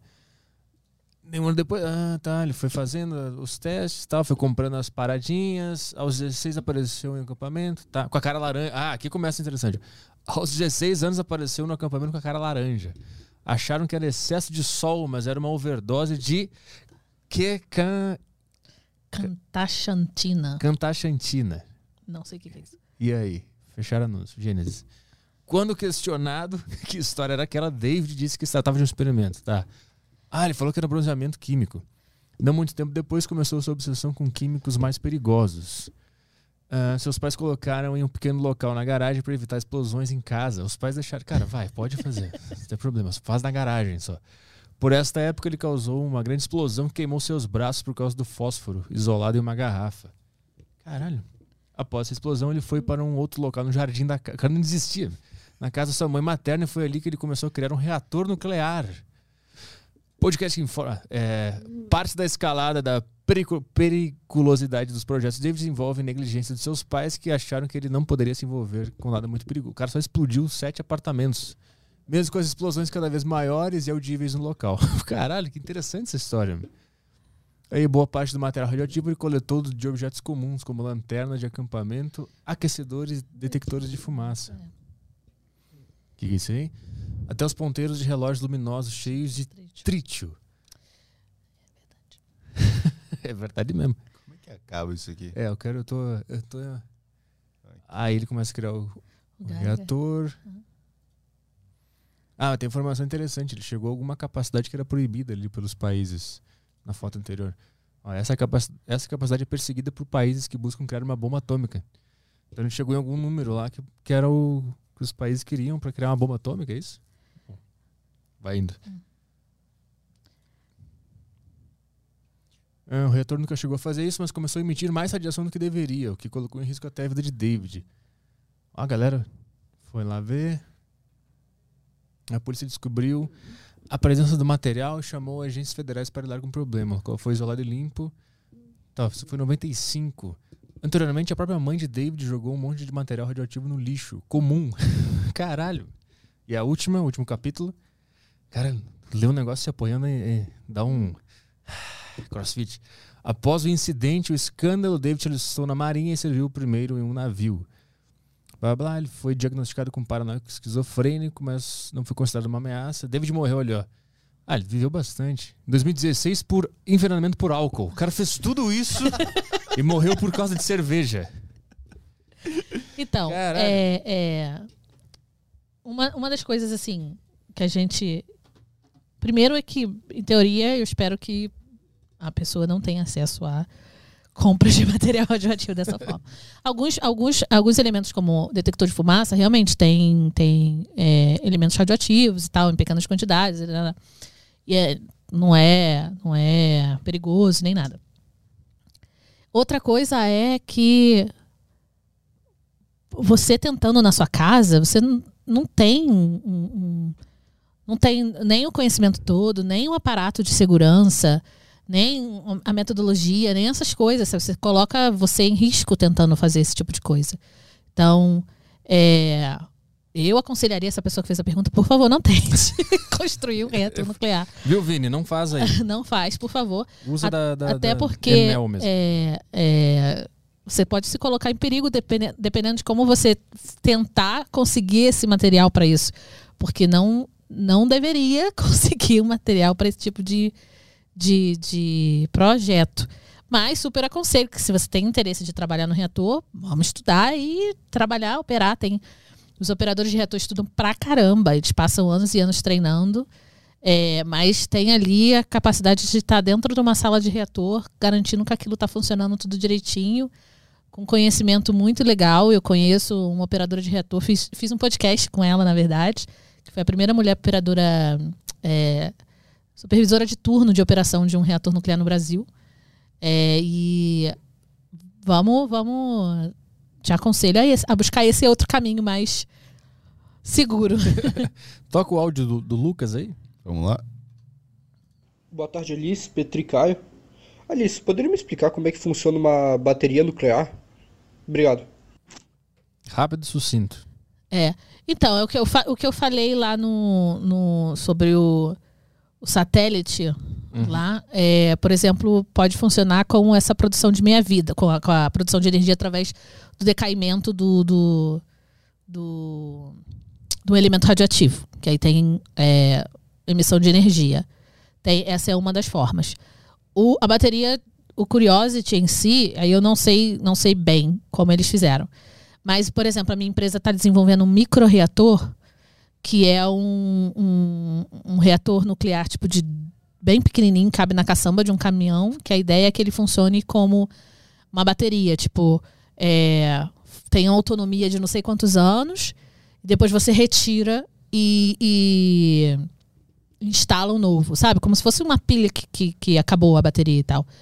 É, e aí a tecnologia de produção desse leva estudos em como vai ser o combustível, porque aquele combustível que a gente falou ali para aquele reator é um dos tipos de combustível nuclear. Existem estudos que estudam, em vez de pastilhas, fazer combustíveis esféricos, existem placas, existem é, reatores que são estudados que não são moderados por água, que eles são moderados por outros elementos. Então, existe um monte de, de tipo diferente de reator é, é, em desenvolvimento e existe a pesquisa dos microreatores, que são reatores bem pequenos, não são pequenos a ponto de uma bateria pilha, sabe? São esse, por exemplo, que eu estou falando, é um que caberia numa caçamba de um caminhão, então é pequeno para o nível de um, de um reator grande como que a gente tem, mas também produz menos energia. É, e aí existe uma infinidade de tecnologias em desenvolvimento também para estudar isso.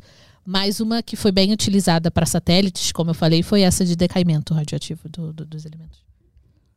Tem aqui do Pergunta do Wallace Nascimento. Vamos lá, boa tarde, Caio, Petrola e Alice. Alice, urânio é uma das commodities que mais se valorizam por, por pesquisas envolvendo energia nuclear que indicam ser mais limpas que outras fontes. Como você enxerga o futuro em relação a isso?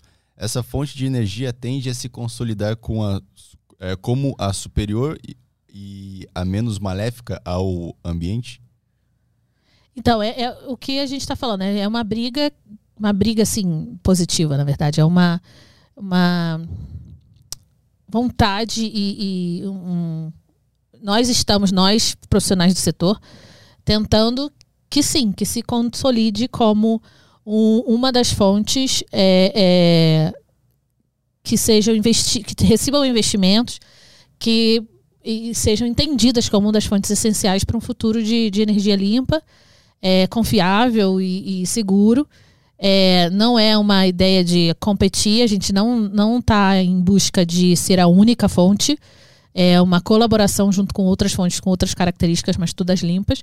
Mas sim, que se entenda que, espero que no futuro bem próximo, que a, como é essencial essa fonte para a gente, para a humanidade, para o Brasil é, para o futuro do planeta. Como ela é essencial e como e a gente vê sim algum, algumas organizações, alguns países tomando uma postura mais favorável à energia nuclear. O próprio Reino Unido, que vai é, receber a COP esse ano, né, na Escócia, ele tem tido uma postura mais favorável a, a essa energia. É, a gente vê alguns países na, na Europa também buscando essa postura mais favorável à, à energia nuclear. O Brasil colocou no Plano Nacional de, de Energia, né, que dentro do, do governo brasileiro existe é, o Plano de Energia, que é, uma, é um documento que direciona a, a, o planejamento energético do país. E aí eles têm um planejamento decenal e têm um planejamento de longo prazo. E aí eles criaram um documento até 2050, um planejamento até 2050.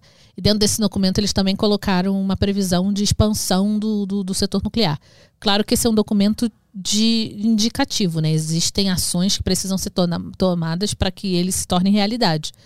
Mas é, estamos vendo, sim, alguns países ter, tomarem uma postura mais positiva com relação a essa tecnologia, mas ainda muito pouco. Né? A gente ainda precisa de mais.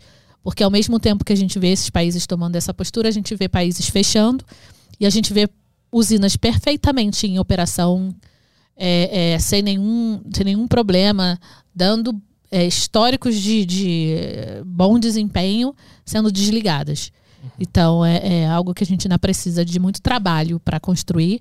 E aí a ideia é que sim, a energia nuclear se consolide dessa forma. Pergunta aqui do Cortes. Vai lá.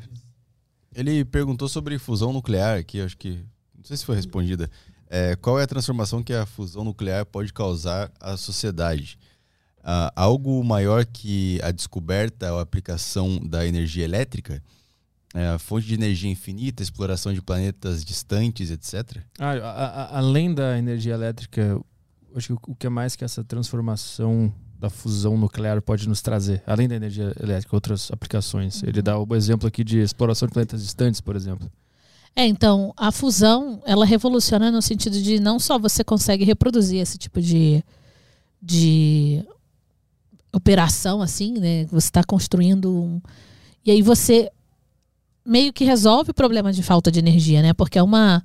Quando você começa a construir reatores de fusão, que é uma, é uma fonte energética absurda, é, você você cria um, um, não só acesso à energia elétrica, mas quando você olha é, para curvas de desenvolvimento, é, você vê que tem uma atribuição também com o consumo da, de, de, eletricidade, sabe? Se você olha os países desenvolvidos, essas coisas assim, tem um momento da curva que você vê que tem um, um um, um link com o consumo de energia e tudo. Então você se você dentro disso você se permite mais desenvolvimento, mais pesquisa. Fora que tudo que precisou ser desenvolvido para que a fusão seja uma operação sustentável, levou também desenvolvimento de materiais, levou é, novos conhecimentos, novas pesquisas. Então, tudo isso é um crescimento para a gente. E aí, a exploração de outros planetas, é, é, eu acho que é uma coisa que eu que o pessoal, tipo, da, das agências espaciais, eles já tentam, é só chegar lá, dá um jeito de chegar lá. Mas aí eu não sei te dizer como isso, como eles usariam a fusão para fazer esse tipo de exploração. Agora que sim, todo o desenvolvimento científico adquirido para chegar à reação sustentável de fusão e a fusão em si, o processo de produção de energia, tudo isso agrega desenvolvimento absurdo à sociedade. É, muitas das coisas que a gente utiliza hoje comum no, no, no celular, coisas assim que a gente usa, foram uma, uma vez é, tecnologias de uma complexidade muito grande que não, não se conseguia desenvolver, sabe? E aí, para chegar em, determinado, em determinada coisa, em determinado produto, precisou todo um aparato tecnológico ser desenvolvido que gerou é, subprodutos que nós utilizamos.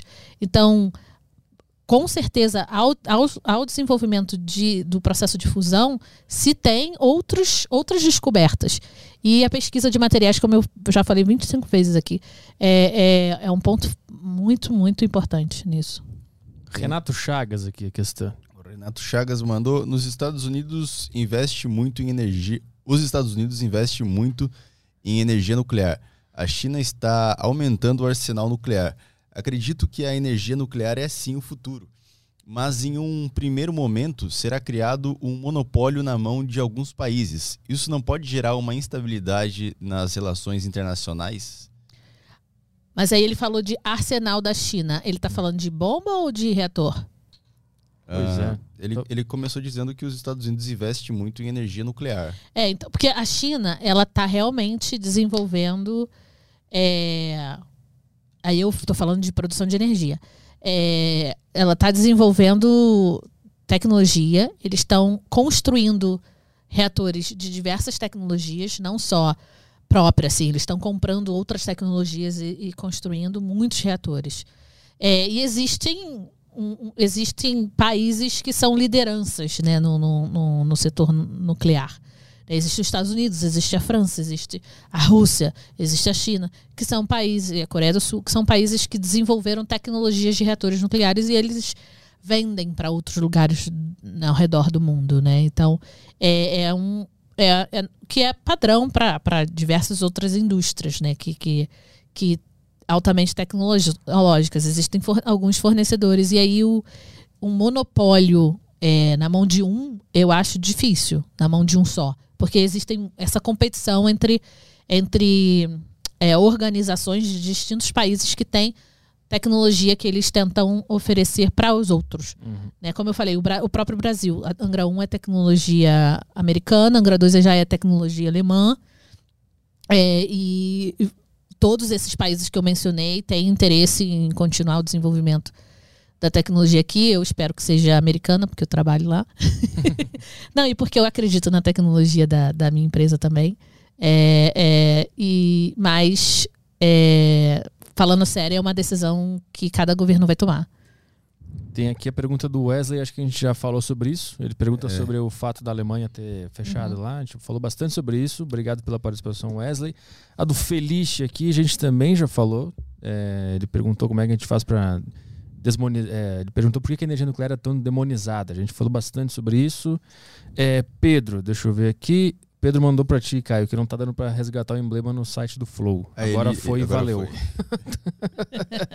o John, vamos ver. Eu não li aqui. É alguma repetida? Vamos ver. É, essa aqui eu não li também. Gostaria de saber se você conhece os elementos que foram descobertos e sintetizados pelo homem por meio de edições na, na quantidade de prótons, nêutrons e elétrons de um átomo, e também como isso é feito. É possível prever que um elemento ainda não descoberto. Uh, peraí, é, é possível prever se um elemento ainda não descoberto que está faltando na tabela periódica pode ser mais útil que o urânio na ciência, na ciência nuclear ou útil em outras áreas? Interessante o, o, urânio ele não é o único elemento utilizado no, no dentro da indústria nuclear. Ele é um, um, um, a fonte para reatores nucleares, mas quando você sai da produção de, de energia dentro de reatores nucleares, você tem uma infinidade de elementos que você utiliza dentro da medicina, dentro de, outras coisas. Você usa, você usa fontes, é, você usa o césio, na, na, você usa o cobalto, você usa califórnio, você usa um monte de elementos é, é, diferentes, não só o urânio. O urânio é um, é um que a gente fala bastante por conta dele ser a matéria-prima de combustíveis nucleares em reatores de produção de energia. Mas é, não, não só não é o único utilizado dentro, dentro do setor nuclear. Dentro da medicina nuclear tem então um monte de diferentes tipos de radiofármacos que têm base em outros tipos de elementos. É, alguns, muitos deles confeccionados e tal. É, então, quais deles foram feitos artificialmente, eu, eu, eu, tenho, eu tenho que procurar, eu não sei te dizer, assim, de, de cabeça e tal.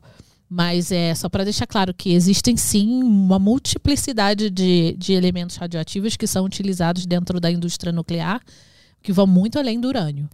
A gente falou bastante do urânio aqui, porque realmente o meu foco é, é o reator nuclear, produção de energia, fissão e tal. Meu, meu foco de atuação. Mas é longe de ser o único. Pergunta do Douglas. Ele mandou aqui, é, viu o reator da USP, vi que o, re, o reator da USP utilizam alguns produtos da fissão que tem alguma utilidade. Uh, que tem alguma. Peraí, deixa, deixa eu entender isso aqui. Vi que o reator da USP utilizam alguns pro, uh, produtos da fissão que tenham alguma utilidade, como o Lodo 131, é isso? LODO31. Uhum. 131. Na engenharia atual, é possível obter um elemento desejado específico. Iodo, não seria iodo? Ah, é, eu achei que era um L, é iodo. ah, tá. É, iodo. Lodo. Lodo, esse negócio do, do, do rio. Na engenharia atual, é possível obter um elemento desejado específico após a fissão? Se sim, como funciona? É possível obter qualquer elemento ou algo limita a, obter, a obtenção de certos elementos? Cada elemento tem características.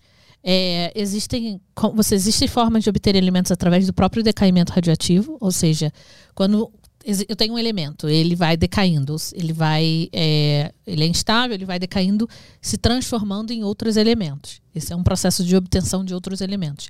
Alguns, alguns radiofármacos, por exemplo, que a gente usa na medicina nuclear, eles têm o que a gente chama de meia-vida curta, ou seja, a gente tem que chegar logo com ele e usar ele no paciente, porque aí depois, quando ele decaiu, ele já não é mais aquele elemento, ele não vai ser mais é, útil. É, existem outros com meia-vida longa, é, é, urânio é com meia-vida meia longa, bem, bem longa, na verdade. Mas é, é, existem também, quando você, por exemplo, com, com a fissão do urânio, quando ele se divide, ele se transforma em outros dois elementos. E são. É, é, que aí tem uma, uma variedade de quais, quais esses elementos podem ser, mas é, é, ele não, não é mais urânio ali, ele se dividiu em outros dois elementos. Então você tem mais dois elementos. Então tem formas de produção de, de outros elementos. Os aceleradores, por exemplo, fazem muita colisão através de aceleradores para produzir é, é, alguns tipos de elementos. E dentro do reator também você faz bombardeamento de nêutrons ou de algum outro, outro é, é, raio gama, enfim é, você para produzir alguns dos elementos. Então, existem diferentes formas de fazer cada um dos, dos, dos, diferentes tipos de elementos. Não é uma forma assim, ah, eu quero produzir iodo e eu quero produzir esse outro e eu quero produzir esse outro e tudo isso é feito da mesma forma. Não. Porque cada um tem uma propriedade, uma quantidade atômica diferente. Para você chegar lá, é uma, é, uma, é uma forma específica de como você chega naquele elemento. É, então, aí teria que ver qual elemento específico é, é, se consegue de que forma.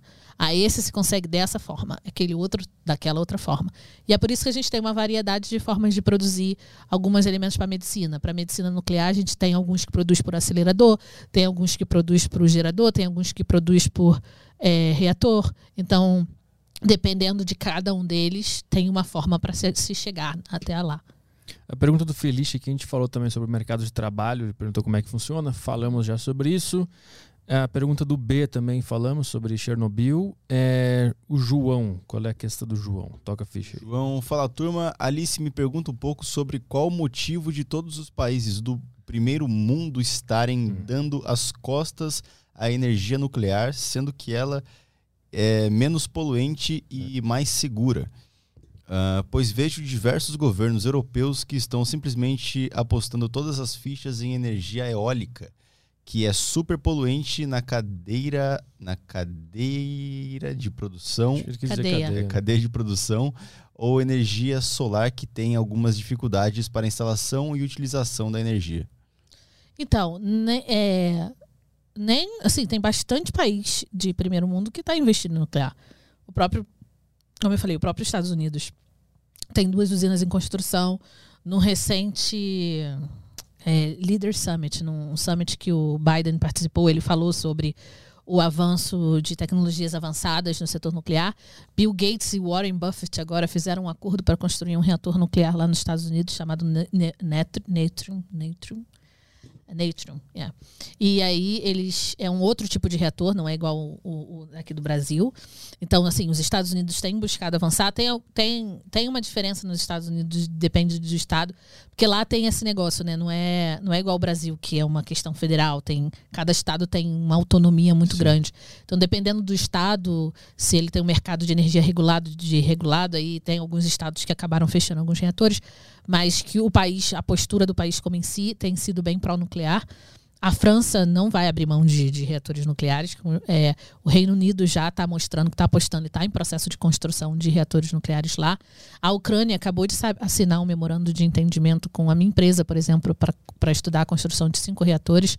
É, é, existem muitos países lá no, no- A Polônia tem estudado também novos reatores. A própria Índia tem projetos de reatores nucleares. É, então, assim, existe. falando assim de mais outro, de outros países, a Argentina tem projetos de novos reatores nucleares, o Brasil tem, o México também tem, o tá mais parado, tipo a gente, espera, é, é, mas tem projetos. A Argentina está construindo um nacional, eles desenvolveram uma tecnologia nacional de um reator pequeno nuclear, eles estão em processo de construção. É, então, assim, num, num de, de primeiro mundo, como ele falou, né, no caso dos Estados Unidos, países europeus, eu tenho visto que realmente a Alemanha, por exemplo, é, abriu mão, mas que outros países, como o Reino Unido, França e Estados Unidos, têm demonstrado interesse em continuar o processo de, de expansão do setor nuclear. É, e aí é uma questão muito política, né? Também a postura. É, na Alemanha, eu, enfim, eu não sou uma analista política, mas o Partido Verde tem uma tinha uma força muito grande e era contra o, o- o- a construção. Então, foi uma postura política de, de, de retirada, da, da, né, de, de desligamento dos reatores, que, que para mim não, não foi correta. Mas, assim, não vejo essa quantidade de países abrindo mão da opção nuclear, não. É uma divisão, não é uma postura que é unânime. Existem sim alguns outros países com a Alemanha que têm essa preocupação e, e têm discutido. Mas se você olhar assim e, e de- devagarzinho em cada país que tem optado, você vai ver que a quantidade é razoável e de países de primeiro mundo, assim, né? de países desenvol- considerados desenvolvidos. né? Tem um áudio do Luiz Barbosa. Vamos lá. Aqui. Boa tarde, Petri. Boa tarde, Alice. Queria perguntar se, se a Alice tem conhecimento de algum projeto de geração de energia nuclear no Brasil para além de, de Angra 3 e se a falta desses projetos ou, ou a quantidade não corre o risco de deixar o país defasado em, em- em produção de energia, especialmente quando a gente olha para essas novas tecnologias, tipo fusão nuclear, que a China está apostando pesado agora.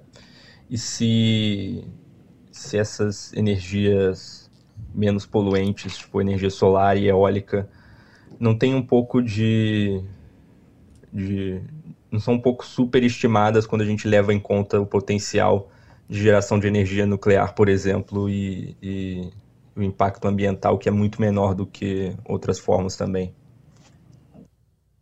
É, então, como, como eu cheguei a mencionar, o Plano Nacional de Energia Brasileiro, é, que é esse plano de longo prazo, ele sinalizou assim, a expansão do, do, do, do setor nuclear. Né? um aumento no, no uso da tecnologia nuclear que inclui que prevê então a construção de novas usinas, né? Se você é, aumenta o, o, a quantidade de energia através do nuclear, você precisa de mais reatores para que essa energia seja produzida. Então, isso foi uma sinalização que o governo brasileiro deu. É, e aí esse plano estava sendo estudado há muitos, muitos anos e, e, foi publicado e com essa sinalização. E existe um estudo feito há, há bastante tempo atrás pela Eletronuclear que fez uma pré-seleção de alguns potenciais locais onde esses reatores seriam, que ainda precisa sim se aprofundar nesses estudos, mas que foi, foi desenvolvido um estudo já nesse sentido. É, Angra 3 é um grande elefante branco que está para se resolver. E aí também impede um pouco, né, que pelo menos na perspectiva que eu tenho visto, que o Brasil converse sobre novas usinas enquanto tem uma semi-construída sem finalizar. Então eu vejo que isso atrapalha um pouco nas discussões de novas plantas, porque primeiro a gente tem que terminar essa que está tá metade de construção. Isso é uma, uma, uma, uma, coisa que eu, que eu ouço bastante de várias pessoas. É, é, e aí, Angra 3 é, uma, é um projeto que ainda está em andamento e que, se tudo der certo, de acordo com a Eletronuclear, entra em operação em 2026. É, existe, na minha perspectiva, a necessidade de um avanço mais rápido com relação a novos projetos, sim. É, o Brasil tem um potencial absurdo, o Brasil tem conhecimento, o Brasil tem um histórico no setor nuclear. É, é, e a gente tem não só não só a capacidade é, de operar, que já foi provada por recorde de operação das usinas, que, nos reatores que a gente opera, mas é, com, sim, coisas de, de fator de, de é, capacidade da usina é mais de 90%, que ficou operando sem nenhum problema 100% do tempo, só teve aquela parada mesmo, parada programada de, de manutenção e troca de combustível. E, então a gente tem um, um potencial muito grande. Então eu acredito se, se há necessidade de mais investimento, de, de uma decisão mais forte com relação ao futuro, mas é, considerando que já vi sinalizações, já vemos sinalizações de futuros de reatores que precisam ser implementadas ainda, foi uma sinalização de um planejamento, é, e que já foi feitos alguns estudos preliminares de potenciais locais de onde esses reatores seriam, mas que também precisam ser aprofundados. É, então é uma coisa que o Brasil precisa aprender a ser um pouco mais rápido. é, é, e sim, precisa de mais investimento. A pergunta do Egídio aqui é interessante. Ele mandou aqui, é, boa tarde pessoal. Alice, usando a energia de fissão, energia de fissão nuclear, é possível desviar a rota de asteroides e alterar a órbita da Terra? ou é só em filmes? Não sei. Como assim? Usando. Peraí usando a energia de fissão possível alterar a órbita, como eu vou jogar um, alguma coisa lá na órbita de um, um asteroide? Não, não entendi. Também não, mas achei interessante. Fala o filme pra gente. Falou alterar a órbita da Terra, pra mim é interessante. Não interessa que vem antes disso. Mas não faz a menor ideia. Não, assim. Eu não, é porque eu não entendi o que, que ele estava querendo dizer. Se a gente ia jogar alguma coisa. Usando a energia de fissão é, nuclear, é possível desviar a rota? De asteroides usando energia. Talvez... Então, mas aí como é que eu vou desviar essa rota dos asteroides? Vou jogar nele? Joga e... uma bola de boliche, alguma coisa com a é, energia. Sim, então é, é, jogar o que? Uma bomba no asteroide? Vamos fingir que é. Vamos fingir que é. É, porque se, se, se for. Com a fissão nuclear aí. se for jogar uma bomba no asteroide e ela destruir o asteroide, eu, enfim, a, a, pra a parte radioativa ali vai fazer alguma diferença? Não sei. Porque a, a, intenção, imagino que seria destruir o asteroide, né? Então.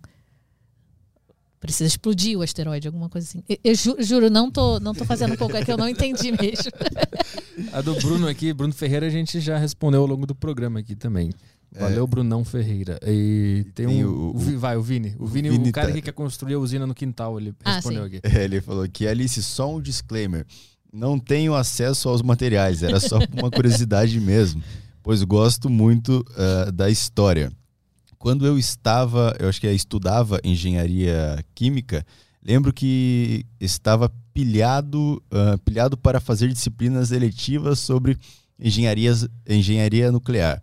mas por motivos de forças maiores acabei largando o curso e agora, uh, e agora, mesmo em outra área, esse assunto ainda me desperta muito interesse. Parabéns pela participação no programa. Esse processo de divulgação e desmistificação são muito importantes, já que a energia nuclear é demonizada por várias instituições. Não, obrigada.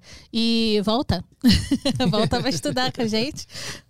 É, tem agora tem a USP também está criando um curso de graduação, mas também tem o pessoal que faz né, doutorado, mestrado, e aí tem o IPEM, tem outros institutos, enfim. Tem coisa na plataforma aí? Tem um aqui, é, vamos ver. O fato é que a. Uh, boa tarde, Aline, Petri, Caio, Debagos. É fato que a demanda por energia nuclear global está aumentando. Vemos isso pela cotação do urânio nos últimos dias. Você acha que o Brasil irá produzir novas usinas para suprir a demanda nacional, em vista que já estamos passando por escassez energética? É o meu maior profundo desejo, que sim, que a gente, que o Brasil construa um, um que a gente chama uma frota de reatores nucleares é, a gente tem potencial, a gente tem espaço, a gente tem necessidade, a gente tem tecnologia é, do ciclo, a gente tem urânio. Então, assim, eu acho que é uma decisão muito inteligente o Brasil seguir essa rota de construção de novos reatores. E é o que eu falei que está sinalizado no plano também nacional de energia né, de longo prazo do Brasil. Então, eu espero que ele seja cumprido. Temos dois superchats aqui no YouTube. É, tem o primeiro do Fernando. É, quanto custa construir uma usina como a de Angra? Então, aí varia. É, porque tem, tem custo de construção, tem custo de, é, do, do, do, serviço, tem custo. Ah, uma usina nuclear está na casa dos bilhões, é, o capital inicial né, para construção. Mas, assim, quanto é oficialmente é muito difícil de ser, porque tem que levar em conta muito, muitos fatores. Tem que levar em conta, você precisa fazer algum tratamento no solo onde você vai construir, você precisa, é, qual tipo de infraestrutura você tem que começar, é, é, você está falando de custos só da, da construção, ou você está levando em consideração que você precisa ter uma infraestrutura antes, precisa educar as pessoas, precisa é, formar pessoas para aquilo. Então, é, é, é um custo. E aí você também está falando de, de a, a, usina de Angra, que é um grande. É um reator grande, né? Por assim dizer, um, um ator de potência grande, que a gente chama. Mas hoje já existem tecnologias de reatores modulares, que são reatores menores, que podem ser construídos em módulos. Então, isso diminui o custo. É, quando você olha o AP1000, que é o reator que a minha empresa construiu na China, está construindo nos Estados Unidos, você vê que os prédios muitas vezes são construídos em uma fábrica fora, eles são trazidos inteiros, encaixados, sabe?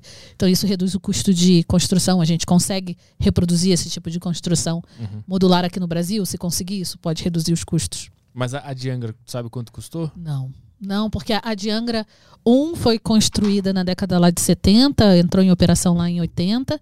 A de Angra 2 não pode ser, tipo, eu não acredito que é um padrão, porque ela começou também lá na década de 80, mas ela só foi terminar em 2000, é, entrar em operação em 2000. E se você for olhar para Angra 1, Angra 3 é outra que estava prevista lá para a década de 80, recomeçou em 2010, parou em 2015, 14, está recomeçando agora.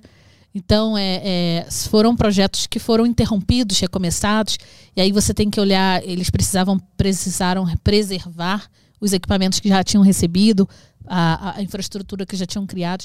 Então, elas não. O, os gastos, os custos delas, eu não acho, particularmente, Alice falando, que podem ser tomados como padrão de um processo normal de construção, por causa de todas essas interrupções. Super chat do. Eu achei o. o ah. Segundo escolhas.org, é, a Angra 1 custou 8,4 bilhões. Porra. E a Angra 2, com o dobro da capacidade, 17 bilhões. De reais. Uhum, reais. reais. Superchat do Juan Carlos. Juan mandou aqui, qual é a comparação de, gera, de geração de energia entre Angra e Itaipu? Ele mandou mais uma. É, quais funções um economista poderia exercer nessa área? Eu querendo emprego. É, é o procurando, é, o procurando emprego. Itaipu, é, qual é a, a, capacidade de produção de Itaipu? Dá um Google. Dá um Google aí. porque eu acho que a Itaipu é, é bem granona, né?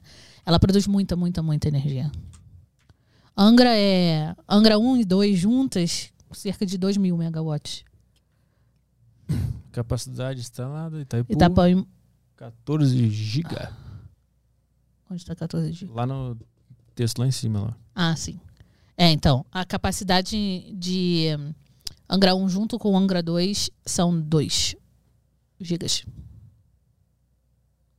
Ah, então essa aí é, é mais. Não, Itaipu é, é- é gigantesca. Ah, entendi. Itaipu é binacional. É aquela que é Brasil e. Paraguai? Paraguai. aquela? Ah, tá. Saquei. Lembrei. Tirada uma treta, inclusive, né? Alguns anos atrás aí de quanto que ia pra lá, quanto que ia pro Paraguai. Não, Itaipu é um negócio. Eu, eu tenho muita vontade de visitar. Bota É, imagens aí. Quero ver, a, Itaipu é absurdamente grande. É, quero ver a proporção, se tem alguma coisa. Ah, olha ali, caralho, gigantesco. Bem bonito, inclusive. Porra. tem visita lá também. Minha mãe foi. Eu não fui nesse negócio ainda, minha mãe. Parece um castelo, né? Caralho. É muito grande. Itaipu é absurdo. É. E as funções que um economista poderia exercer nessa área? Ah, olha, é, é, toda empresa tem departamento financeiro, então economista tá aí.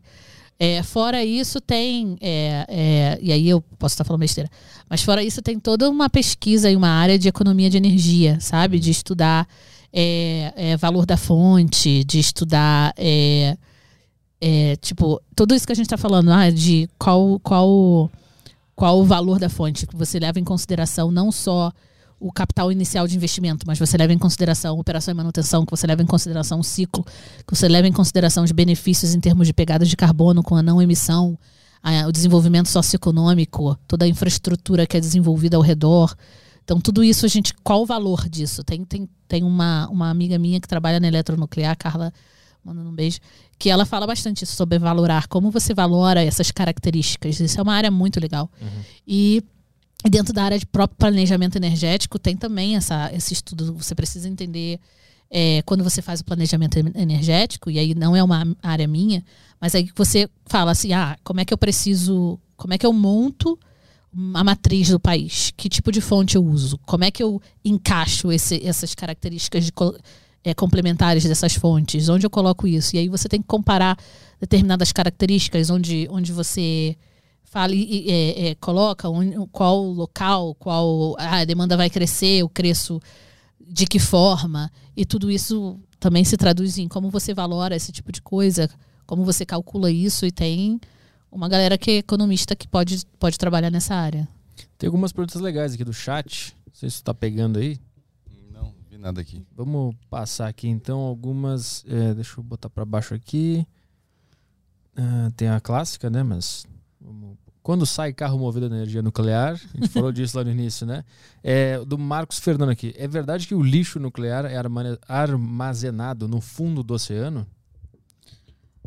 Não. É, existem. é, existem histórias, e talvez seja daí que, que, que esteja vindo essa pergunta, que tem, tipo, ogivas que foram, ficaram no fundo do oceano, alguma coisa assim.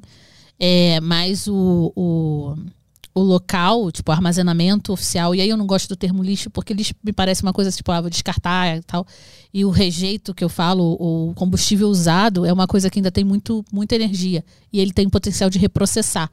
E aí eu, eu gosto muito da ideia de reprocessar, porque você está utilizando aquela energia que ele tem. Só que eu sei que é um projeto, é um processo bem complicado, de uma tecnologia bem complicada, não é uma, não é uma coisa tipo assim, ah, vou reprocessar, fácil, montei uma fábrica de reprocessamento. Não é assim.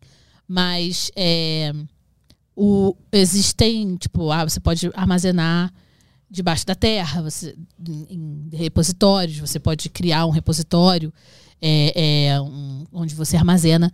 Não, não conheço nenhum repositório oficialmente tipo, for, é, é, feito debaixo, debaixo d'água, não. É, é, o, que, o que acho que pode estar vindo daí dessa pergunta, e aí me desculpa se, se eu estiver enganada, é que realmente tem histórias de tipo, ah, ficou uma, um- uma ogiva nuclear debaixo d'água e tal, e aí como é que está sendo monitorado, tem, tem essas especulações. Tem a pergunta da Adriana Farias aqui também. Olá, Aline, Caio Petri. É, tem uma pergunta. Como se descobre novos elementos, tipo os da tabela periódica? Muita pesquisa. é, tipo, o, o, o CERN, por exemplo, que é um dos grandes centros de física nuclear, que faz pesquisas atômicas e junções e, e tal. E aí, é, é, essa é uma área da física, que aí eu já não, não, não atuo, mas é, é, um, é um estudo de pesquisa acadêmica, é um negócio formidável, com certeza. Mas eu não não me embrenhei para esses, esses meios de descoberta de novos elementos. Uh, vamos para terminar aqui. O João mandou sobre os custos do reator. Gostaria de saber se é tão caro quanto a solar. Atualmente eu tenho uma fazenda solar. Ah, que legal. E, é, e o quanto tive que pagar somente a Light aqui no Rio passou de mais da metade da tecnologia que eu comprei para suprir. Sendo que esses materiais que paguei a eles, tá difícil aqui, pois os mesmos não tinham, ficou tudo para eles. Ah, tá. Quando tem muita vírgula é foda. Há essas coisas na energia nuclear? Mas ele te, você tem uma fazenda eólica, tipo, própria ou você tem, é, tipo, é um empreendimento seu, é da sua casa? É, é, fazenda eólica, eu imagino que seja muito grande. É, é quantidade de megawatts que, é. que produz, sabe? Atualmente eu tenho uma fazenda solar. É, no... ah, eólica, falei errado. Solar, desculpa. É, explicou. Acho que tem a fazendinha dele da solar. É.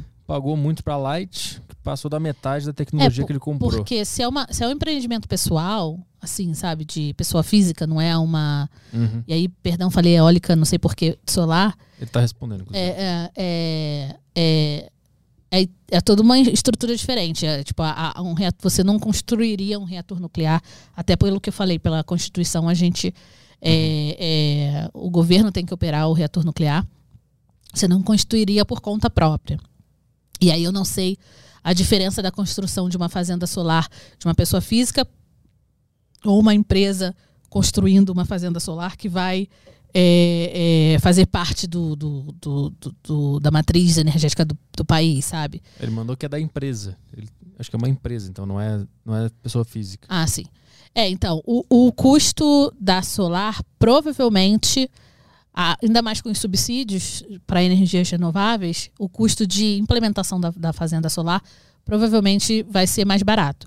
Mas também é isso que eu perguntei, a quantidade de megawatts uhum. que ela produz. Porque é, um, um, um, reator, um reator nuclear, por exemplo, novo, desses padrão, de, do, do, do, padrão novo, assim, de novas tecnologias grande, está produzindo um giga é, num espaço pequeno, sabe? E aí. Uhum quanto produz essa fazenda solar, porque aí o custo de capital é, inicial de investimento é bem, é bem diferente, mas você também está recebendo muito mais energia. É, mas é, para vender o, o para distribuidoras isso para vender para as distribuidoras essas energias têm um preço por mega por kilowatt sabe tem tipo uma taxa Uhum. E aí é a eletronuclear vende para as distribuidoras, ou tem leilão de distribuidoras que eles compram uma quantidade de energia por um determinado por uma determinada taxa, por um determinado valor que foi definido pelo governo. Ele está escrevendo aqui, tá? João está escrevendo. Tô, tô, tô esperando ele dar o é. um enter aqui. João está escrevendo. Fala uma coisa? Nada. Ah, tá. Puta, vamos ficar em silêncio esperando o João agora. Ele vai mandar, eu acho que ele vai mandar quanto de energia ele gasta lá, vamos ver. Vamos, João, dá enter aí. Ele tá com o caderninho do lado, escrevendo. Assim. Foi pegar o arquivo da empresa, é. caindo um monte de papel não, agora. Eu acho bem legal, porque assim, tem, tem algumas informações que eu, não, eu não, não, não conheço também, né, tanto assim. É, aí quando ele falou Fazenda Solar, eu, eu tava pensando, será que é própria, né? Porque tem um pessoal que, que investe nisso e tal. Mas é, por exemplo, o governo fez, se não me engano, se não me engano uma, tipo uma, uma usina solar que eu achei sensacional, que foi dentro do reservatório de uma hidrelétrica.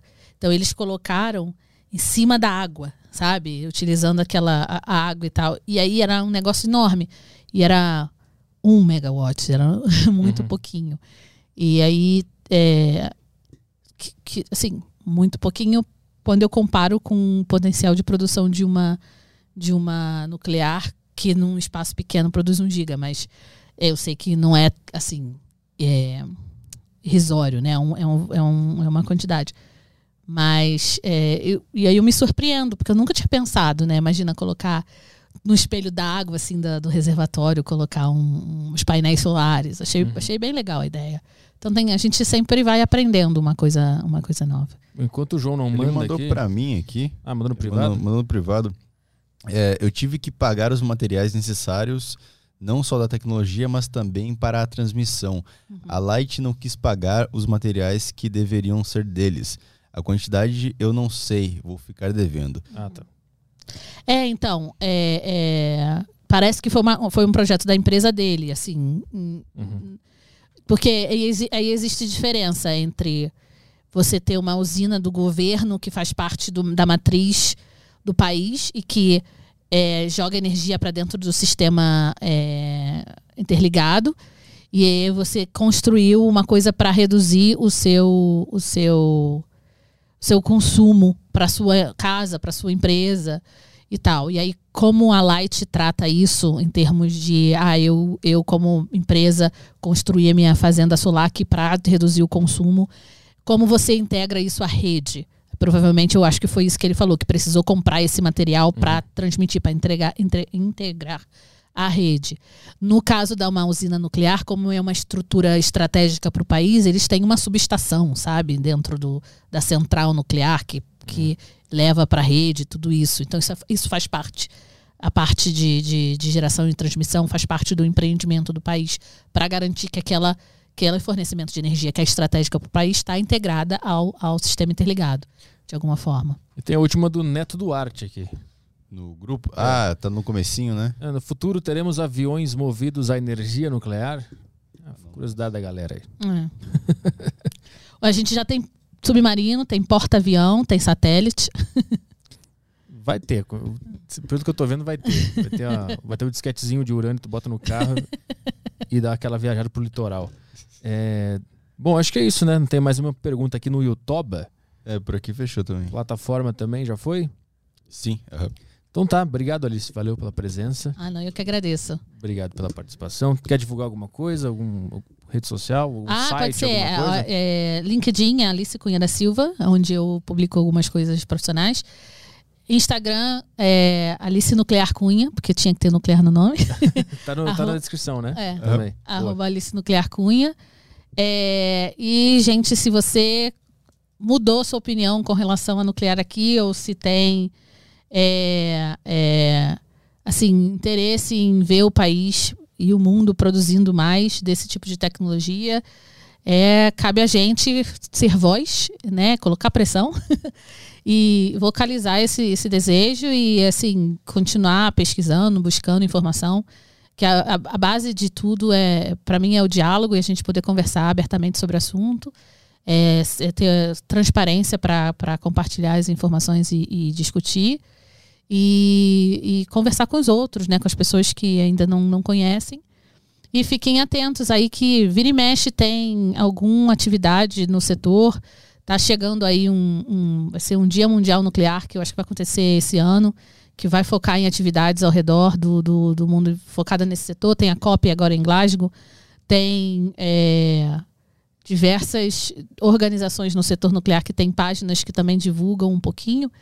E aí eu tento divulgar um pouquinho nas minhas redes também. Essas, essas últimas semanas estava um pouquinho ausente, mas vou voltar. É, e estou à disposição. Obrigada pelo convite e espero que tenham gostado. Boa. É isso aí. Então a gente volta na terça, né? Terça-feira? Isso aí. Terça-feira estamos de volta com o Barbônico. Ah, ele? Ele É, vem aí? Legal. é, um grande Pô, barba. grande barba, legal. Aí, aí depois na sexta, a gente vai, semana que vem é terça e sexta só. Nossa, que maravilha. Semaninha de Descansar férias. bastante, né? Tomar Cara, bastante cerveja. né? Bebi pra caralho. Não, tô, tô treinando, tô fortinho agora, pô. Boa. Então, semana Só uma coisa Ah. que eu queria falar, é, tem um- eu recebi uma notificação do YouTube aqui que a gente bateu 15 milhões de visualizações no Aderiva. Ah, Então, só pra registrar isso Oh, aí. que legal. boa. Que tristeza. 15 milhas. 15 milhões. Quantidade de É, panacas que a quantidade gente de teve. lasa que deve ter. Comentários. Quantidade, é, quantidade de pessoas que. Enfim. Não, maravilha, tá crescendo, ó, tem que comemorar. Esse é o problema. Esse é exatamente o problema. Pra mim, pra mim é bom. É, não, pra ti é bom. Pra nós, quanto mais gente, pior. Essa é a regra aqui. Então, terça-feira estamos aí. É, é isso aí, cara. Obrigado por passar essa tarde de sábado com a gente aqui no Aderiva. É legal esse climinha de sábado, Sim. esse programa de rádio de tarde. assim, Aham. Acho muito legal. Obrigado por fazer companhia. E as 300 pessoas que estão aí ao vivo, dá um like nesse vídeo aqui, porque nós somos o menor podcast do Brasil e precisamos da sua ajuda. Então, dá o joinha aí só para dar aquela, aquele ato simbólico de amor ao nosso programa. É isso aí. Fechou? Vamos embora. Terça-feira estamos aí? Tamo de volta. Então tá. Tchau, pessoal. Bom fim de tarde.